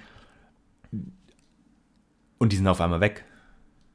Natürlich sind sie weg. Auf einmal ist nur noch Bonds Schlauchboot da. Aber es gab ja, es gab ja, ist ja ein Schnitt. Ja, vielleicht haben die da irgendwie 20 Minuten also komm, das sind jetzt, das sind so Kleinigkeiten, da denke ich so, hey, also da kannst du, wenn du das ja, aber so, wie gesagt, so einen Maßstab also, an jeden Film anlegst, dann ist jeder Film total, also dann macht jeder Film keinen Spaß mehr. Ja, aber wie gesagt, ich glaube, es ist bei dem Film einfach die Summe. Und was mich an der Szene wirklich am meisten gestört hat, ist, ja, es ist ein Vulkankrater, der ausgehöhlt ist mit einem, mit einer ähm, ähm, ähm, Raketenstation, ja, wo Raketen aussteigen und äh, wieder landen. Und Blofeld, man weiß übrigens nicht, wie er entkommt, er entkommt, aber wie äh, erfährt man nicht, äh, lässt diese ganze Anlage in die Luft sprengen, indem er diesen Schlüssel dreht und wahrscheinlich so einen extra Knopf dafür hat, ähm, oder er hat diesen Knopf. Und dann gibt es Aufnahmen, die einen Vulkanausbruch zeigen mit Lava. Ja, die ist ein bisschen übertrieben. Und dann wo man sich denkt, so, ganze äh, Himmelrot. Wo kommt, also, dass dieses Ding in die Luft fliegt, okay. Ja, aber dass da Lava fließt, äh? Also, sowas von, wo ich mir gedacht habe, so, okay, lass dieses Ding explodieren, mach eine blöde Explosion, die man sieht, dass, äh, dass sie am Computer gemacht worden ist. Schön und gut, aber warum diese komische Lava? Also, äh, das macht überhaupt keinen Sinn. Ja, ist mir auch aufgefallen, ja. Ich, ich habe da aber nicht so ein strenges Auge drauf. Ja. so, kommen wir zum Fazit. Dieses Mal bin ich ja wieder dran. Letztes Mal hast du angefangen, wenn ich mich richtig erinnere. Ja, ich habe angefangen, ja. Gut, dann bin ich dieses Mal wieder dran. Sollen wir vielleicht, äh, um einzuordnen können, äh, unsere letzten Bewertungen dem Publikum nochmal offenlegen? Absolut. Soll ich, soll ich vorlesen oder willst du? Ich kann es gerne machen. Okay. Also, wir hatten angefangen bei Dr. No. Also, es ist ja auch so ein bisschen der Abschluss von Connerys ersten Kapitel. Ähm, er hat noch zwei weitere, die wir machen, aber genau. hast du schon recht. So von dem Classic Das erste Connery. Kapitel ist erstmal ähm, mit Connery beendet. Er kommt dann nochmal zurück, aber ähm, erstmal nicht. Ähm, und da hatten wir Dr. No, da hattest du acht Punkte oder acht geheime Akten. Ich hatte sieben. Liebesgrüße aus Moskau hat uns schon beiden besser gefallen. Da habe ich 8 Akten gegeben, du 8,5. Goldfinger war unser absolutes Highlight mit 9,5 und 9 Akten bei dir. Feuerball war ähm, ein durchschnittlicher Film für dich mit acht Akten. Bei mir nee, hat er relativ also, schlecht abgeschnitten mit 6,5, wobei ich nach dem Mann lebt nur zweimal das Gefühl hatte, ich hätte ihm auch gerne sieben Akten geben können. Ähm, ich weiß nicht, ob du da so gnädig bist und mir nachträglich noch die sieben erlaubst. Nee, das ist, das ist jetzt in Stein gemeißelt. Das okay. tut mir leid. Also du musst dir das schon davor, musst du dir schon im Klaren sein und Verantwortung ah. tragen. Also ich, also durchschnittlich natürlich nicht. Acht von zehn bei mir sind nicht Durchschnitt, das ist schon deutlich über Deut Durchschnitt. Ja, ja. Und mir ist auch bewusst, dass diese Bewertungen bei mir immer, wahrscheinlich auch bei diesem Film ein wenig höher sind als bei dir. Ähm, Außer bei Goldfinger.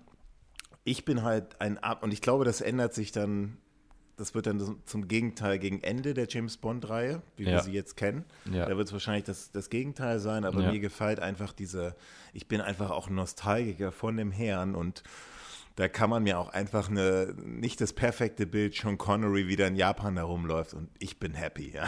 ich bin halt mit Außer er wird John, als John Japaner Barry, vergleichen. John Barry Musik und dann bin ich echt da happy und ich glaube auch, ich glaube, da bin ich auch nicht der Einzige. Ja. Und äh, um jetzt zu dem Endfazit zu kommen, und das ist das, was diesen Film für mich tatsächlich auch wieder sehr gut macht, einfach der, der Nostalgiefaktor, der ist einfach sehr hoch. Diese, man merkt, das ist noch in den 60ern, auch wenn das jetzt ähm, kurz vor der Mondlandung, äh, vielleicht haben sie deswegen auch so ein, so ein Weltraumthema genommen, was vor der kurz vor der Mondlandung gedreht wurde, wo das eben auch oft in den Zeitungen war ich finde, diese, ich finde ähm, exotisch der Film, also ich finde, der Film hat alles, was einen guten, sehr guten James Bond-Film ausmacht. Der hat ein spannendes Thema mit, mit den Weltmächten, die gegeneinander ausgespielt werden. Blofeld ist drin, toller Blofeld dieses Mal. Ähm, es gibt äh, exotische Locations mit Japan, auch wenn es jetzt nur Japan ist, aber ich finde, Japan zeigt eben auch all, all seine Facetten in diesem Film. Bond-Girls, Japanerin, mal was anderes, total interessant. Ein deutsches Bond-Girl, die kommt ein bisschen zu kurz, leider. Ähm, aber auch trotzdem eine, interessante Rolle, die sie hat, die, die, die auch eine entscheidende Rolle in dem Film spielt.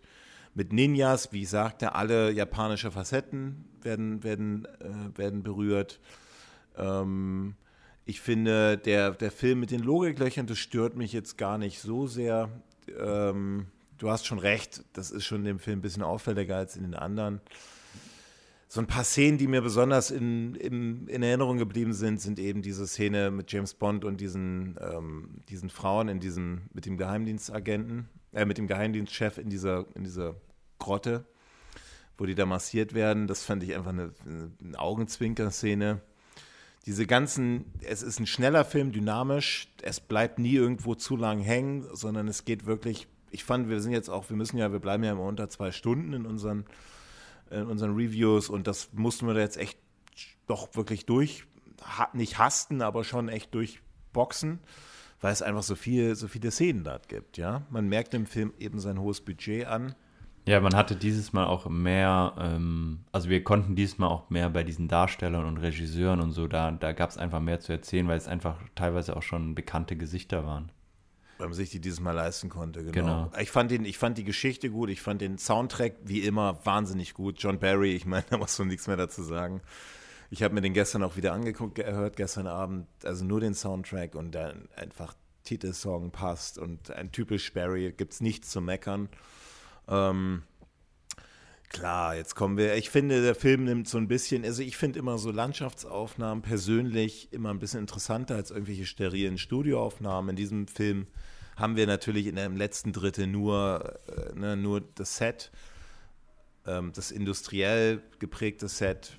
So aber, ein bisschen das, aber dafür ein hervorragendes. Ja, natürlich. Aber mir gefallen auch immer persönlich so Landschaftsaufnahmen manchmal ganz ja. gut, als jetzt nur so Labore und so eine so, so, so Stahl und so und, und Computer. Ähm, aber, aber, also bis hier Film war also gut, gut.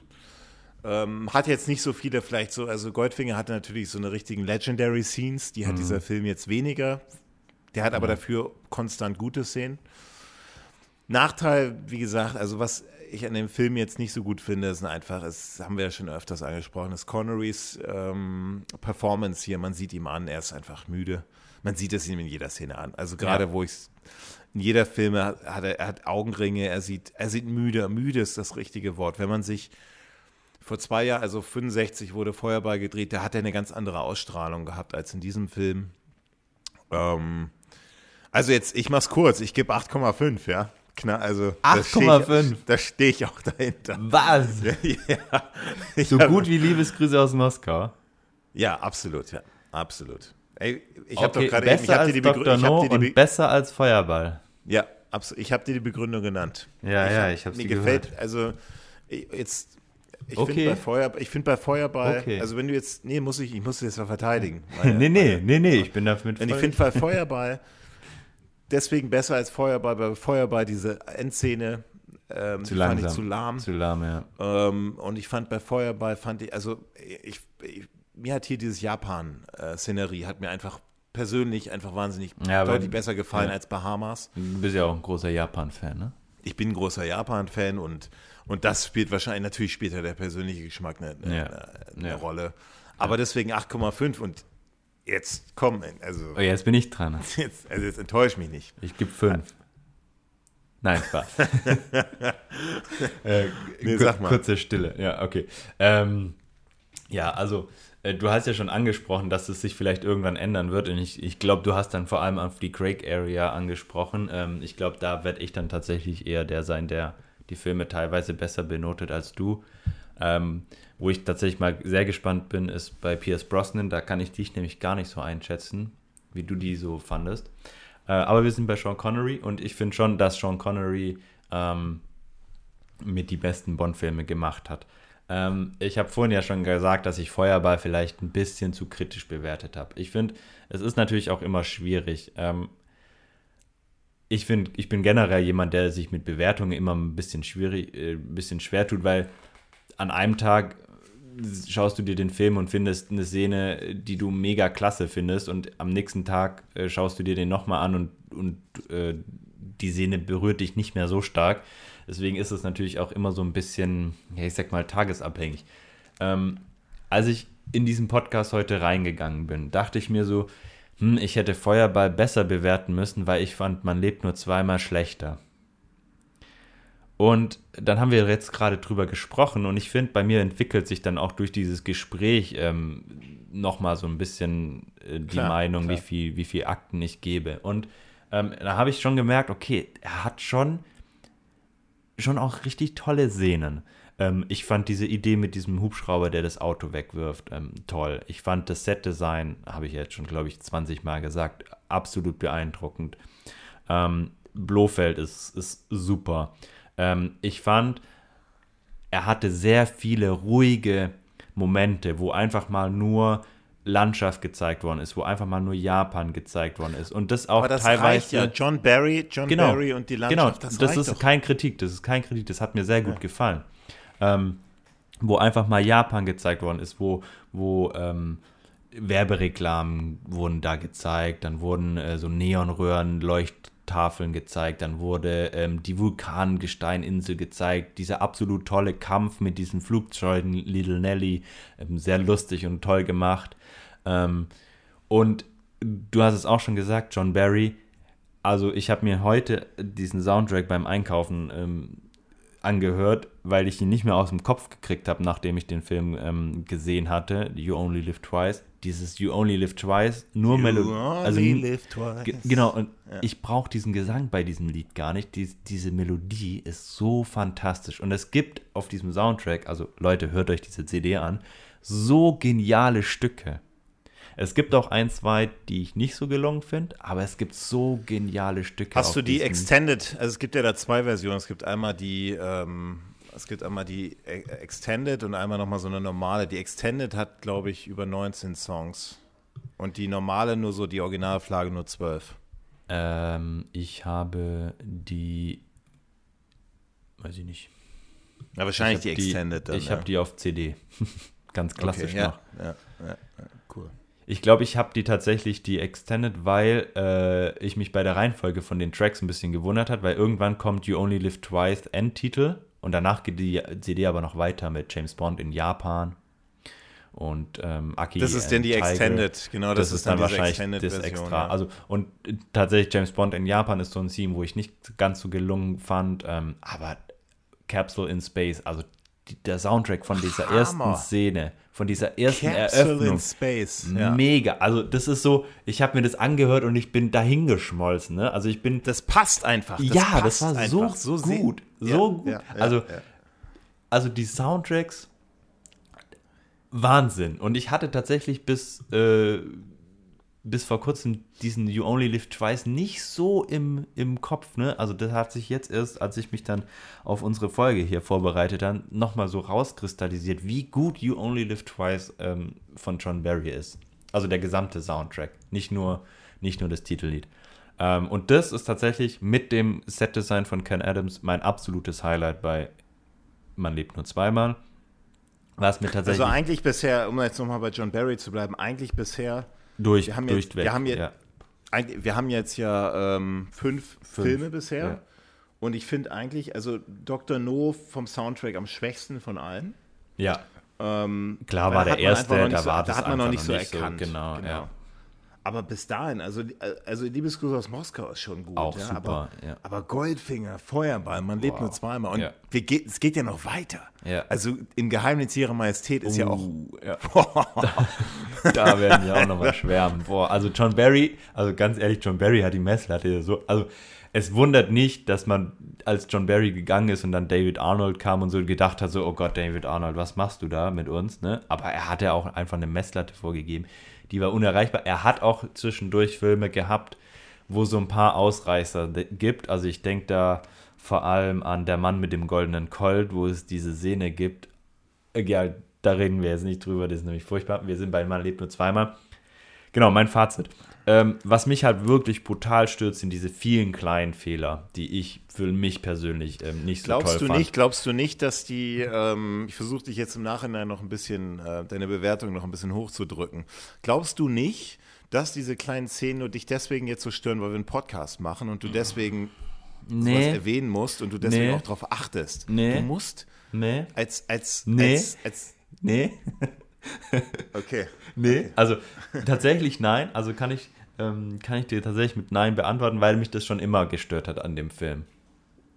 Ähm, und ähm, gerade zum Beispiel dieses, dass man, dass man dann, dass dann Blofeld quasi diese Raum, diese, diese Raumschiffe beobachten kann auf seinem Monitor. Also da müsste ja noch mal ein drittes Raumschiff im Weltall sein, damit er diese Live-Bilder sehen könnte.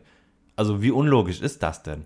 Und sowas stört mich tatsächlich relativ stark. Also das finde ich mit der, mit einer, der- den, da finde ich die Saugknöpfe nicht mal so schlimm wie das, dass da quasi Blofeld auf diesem Monitor diese Raumschiffe beobachten kann. Was ja zur Schlussfolgerung hätte, dass da nochmal ein Raumschiff mitgeflogen wäre, nur damit das gefilmt wird und gestreamt werden kann. Und sowas ärgert mich tatsächlich. Und das ist mir schon bei ganz vielen ähm, Malen, wo ich den Film geguckt habe, aufgefallen, dass er einfach viele Ungereimtheiten hat. Warum es mir jetzt vielleicht, ich weiß nicht, ob es tatsächlich nur in dem Film so ist, dass er mehr Ungereimtheiten hat als die anderen Filme. Ähm, aber sie sind mir halt eben, eben aufgefallen. An sich, so jetzt, wenn wir drüber geredet hat, hat er dafür schon sehr tolle Szenen und ich finde auch teilweise ausgereiftere Szenen, also gerade Kampfszenen, Verfolgungsszenen. Es ist nicht mehr so, dass jedes Auto einfach explodiert. Ähm, es ist ein bisschen mehr Intelligenz bei den, bei den Kämpfen dabei. Es ist nicht mehr so einfach nur schnell abgespielt und keine großartige Choreografie. Ähm, diese Verfolgung mit diesen, auf diesen Dächern, wahnsinnig toll. Ähm, deswegen, also ich war, bevor ich mit dir geredet habe und den Podcast aufgenommen habe, auch bei 6,5. Eieiei. Ähm, weil ich ihn ähnlich wie Feuerball fand. Und Ähm, jetzt aber?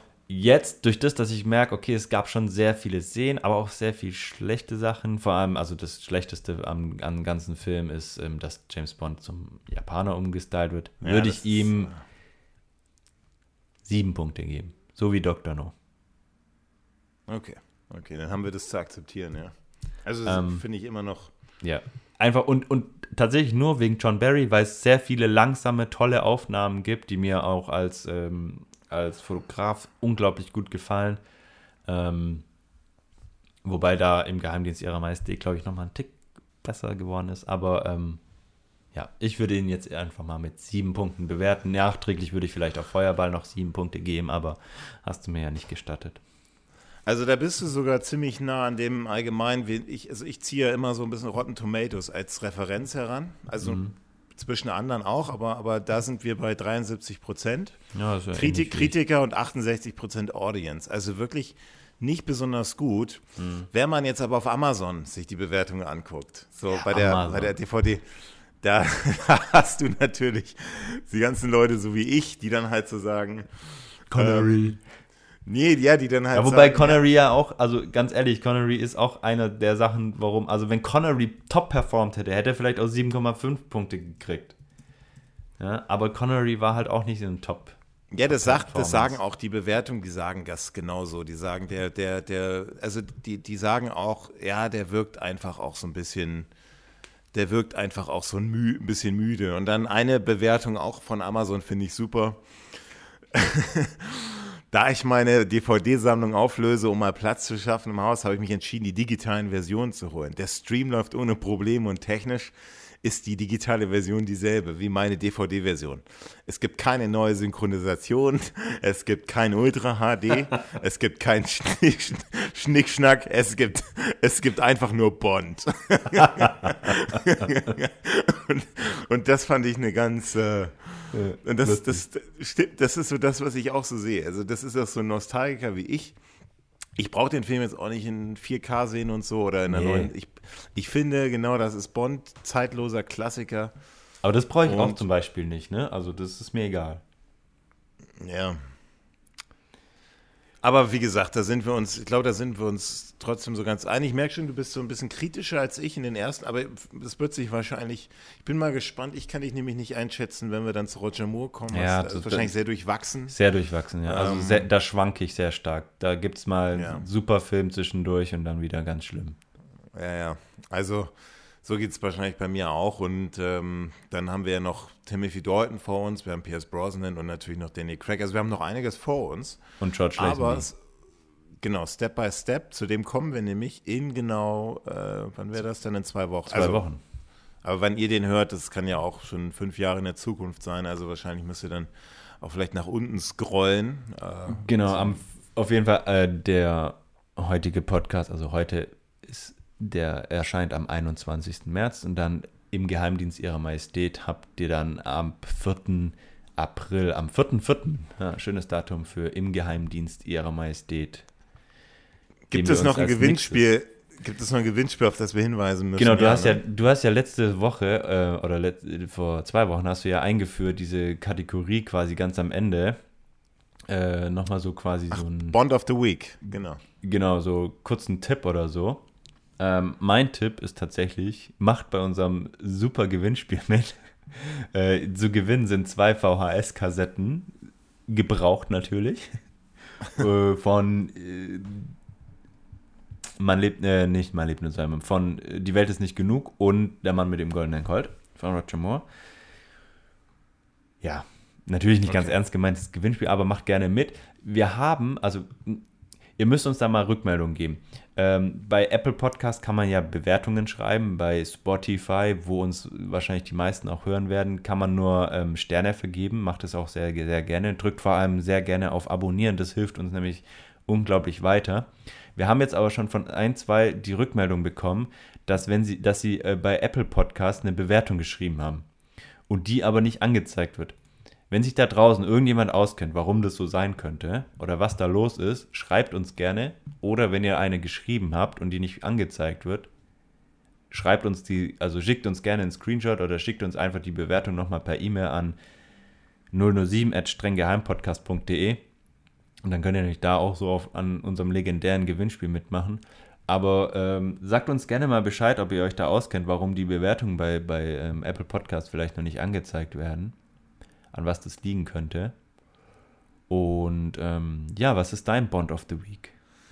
Also mein, mein Anti-Bond of the Week wahrscheinlich Anti ist Casino Royale, den ich auch mir ah. angeguckt habe, also so die ersten 20 Minuten. Und wir haben es ja schon am Anfang erwähnt, also Bond of the Week ist ja quasi das, was einem vom Thema James Bond so am meisten berührt hat. Und das kann ja auch negativ sein. Das ist tatsächlich dieser Film mir ist nicht bewusst gewesen, wie scheiße dieser Film ist. Also das ist ja echt, das ist ja echt Schrott. Das kann glaub, man nicht anders sagen. Ich glaube, wir hatten beide nicht so auf dem, Sch also du hattest den ja schon mal vor ein paar Jahren gesehen. Ich hatte den tatsächlich noch nie gesehen, weil ich, glaube ich, jedes Mal kurz davor, nachdem ich den Trailer gesehen habe, gedacht habe, so, äh, nee. Ähm, aber ich ich habe ihn ja auch angefangen, ohne den irgendwie mich davor nochmal zu informieren. Ich dachte einfach, ich, ich schaue ihn jetzt auch mal einfach nur einmal an. Ich fand das irgendwie auch eine interessante Herangehensweise, gerade für den Podcast, zu sagen, okay, ich habe den jetzt auch das erste Mal gesehen. Dann habe ich den angefangen und dann dachte ich mir so, hä? Der also ist das, ja, ist, so das ist ja eine Parodie. Also das ist ja, ja kein ja. richtiger James Bond-Film. Also was ist denn das? Und der, Film, der Film ist einfach nicht so, also man sieht auch an diesem Film, wie gut zum Beispiel Man lebt nur zweimal oder, oder Goldfinger oder ja. Feuerball gealtert sind. Weil dieser Film ist es genau nicht. Der, der Film, der, der, der, der, der vielleicht, ich kann mir sogar vorstellen, dass der irgendwie 1967 ganz witzig war, dass die, ja, der Kino, dass die Leute da im Kino saßen und sagen, oh, James Bond lässt sich da, guck dir diese Massagemaschine an, auf der sitzt. Ja, der, der ist da gar nicht so unerfolgreich gewesen. Ja, das habe ich mir schon fast gedacht. An dieser Film ist aber äh, der, der, der, der, der mit, also wie gesagt, in den 60ern, Ende der 60er wahrscheinlich ganz lustig, aber ich finde diesen Film, und das ist vielleicht mein Bond of the Week, um es positiv zu machen, man sieht an diesem Film, wie gut die anderen Filme bisher, und ich meine jetzt alle, die wir bisher besprochen haben, wie gut die gealtert sind. Die kann man ja. immer noch angucken und sind immer noch spannend. Also ja. ich habe mir das neulich hier mit ähm, jemand angeschaut und äh, die Person fand das immer, fand den Film, hat den noch nie gesehen, was natürlich auch peinlich ein bisschen ist, aber, also wir sprechen jetzt von einem, einem der Connery-Filme, der ersten vier, aber es war spannend für die Person. Es war super ja. spannend. Und, und, und das sieht man an diesem Casino Royale von 67, wie gut die anderen Filme eigentlich sind und wie gut die gealtert sind. Das ist mein Bond of the Week. Ja. Also vielleicht mal zur Info, der Film Casino Royale hat 12 Millionen US-Dollar gekostet und hat 5 Millionen ähm, Gewinn eingespielt. Ja, war dann Flop. Aber also war nicht, äh, nicht bereinigt, ja. ne? Also 5 Millionen zu damaliger ja. Zeit. Ähm, aber er war quasi teurer als äh, alles an James Bond, also an, am richtigen James Bond. Bevor wir uns jetzt, bevor wir uns jetzt noch weiter verquatschen, also wir müssen immer, das machen wir nicht jedes Mal, werden wir jetzt immer einführen, auch nach unseren Reviews, wie viel die Filme tatsächlich eingespielt haben. Also man lebt nur zweimal. Der hat, es war natürlich ein, wieder ein großer finanzieller Erfolg, 10 Millionen Dollar äh, gekostet und fast 111 Millionen eingespielt. Also wir sprechen jetzt von nicht inflationsbereinigt. Inflationsbereinigt wären das ungefähr 800 Millionen Dollar gewesen. Also mhm. schon. Wie viel hatte ich mein, ähm, Feuerball nochmal? Der war ja einer der erfolgreichsten finanziell. Ähm, Feuerball, das müsste ich nachgucken, das habe ich jetzt hier nicht, aber das war auch in der, in der Größenordnung 300, ich glaube 300 Millionen. Äh, 500 äh, Millionen, aber da müsste ich jetzt nochmal genau nachgucken. Da würde ich sagen, gehen wir nochmal, machen wir auch nochmal eine extra Folge drüber, über so eine also wir haben ja noch, wir gehen jetzt aber erstmal alle Filme nacheinander ab. Das dauert ja noch ein bisschen und dann fangen wir an mit den Bonus, mit den, mit den Themenfolgen sozusagen. Genau. Super. Ja, dann bleibt nichts mehr zu sagen, außer folgt uns auf Instagram. Ähm, da haben wir auch schon einen regen Austausch mit einigen. Ähm, finden wir immer schön, wenn wir von euch auch was zu hören kriegen, wie viel geheime Akten ihr gebt. Das finden wir, eigentlich finde ich das persönlich am interessantesten. Ähm, und dann freuen wir uns auf Im Geheimdienst Ihrer Majestät in zwei Wochen. Und bis dahin wünschen wir euch eine schöne Zeit. Viel Spaß beim Bond gucken. Und Musik ab.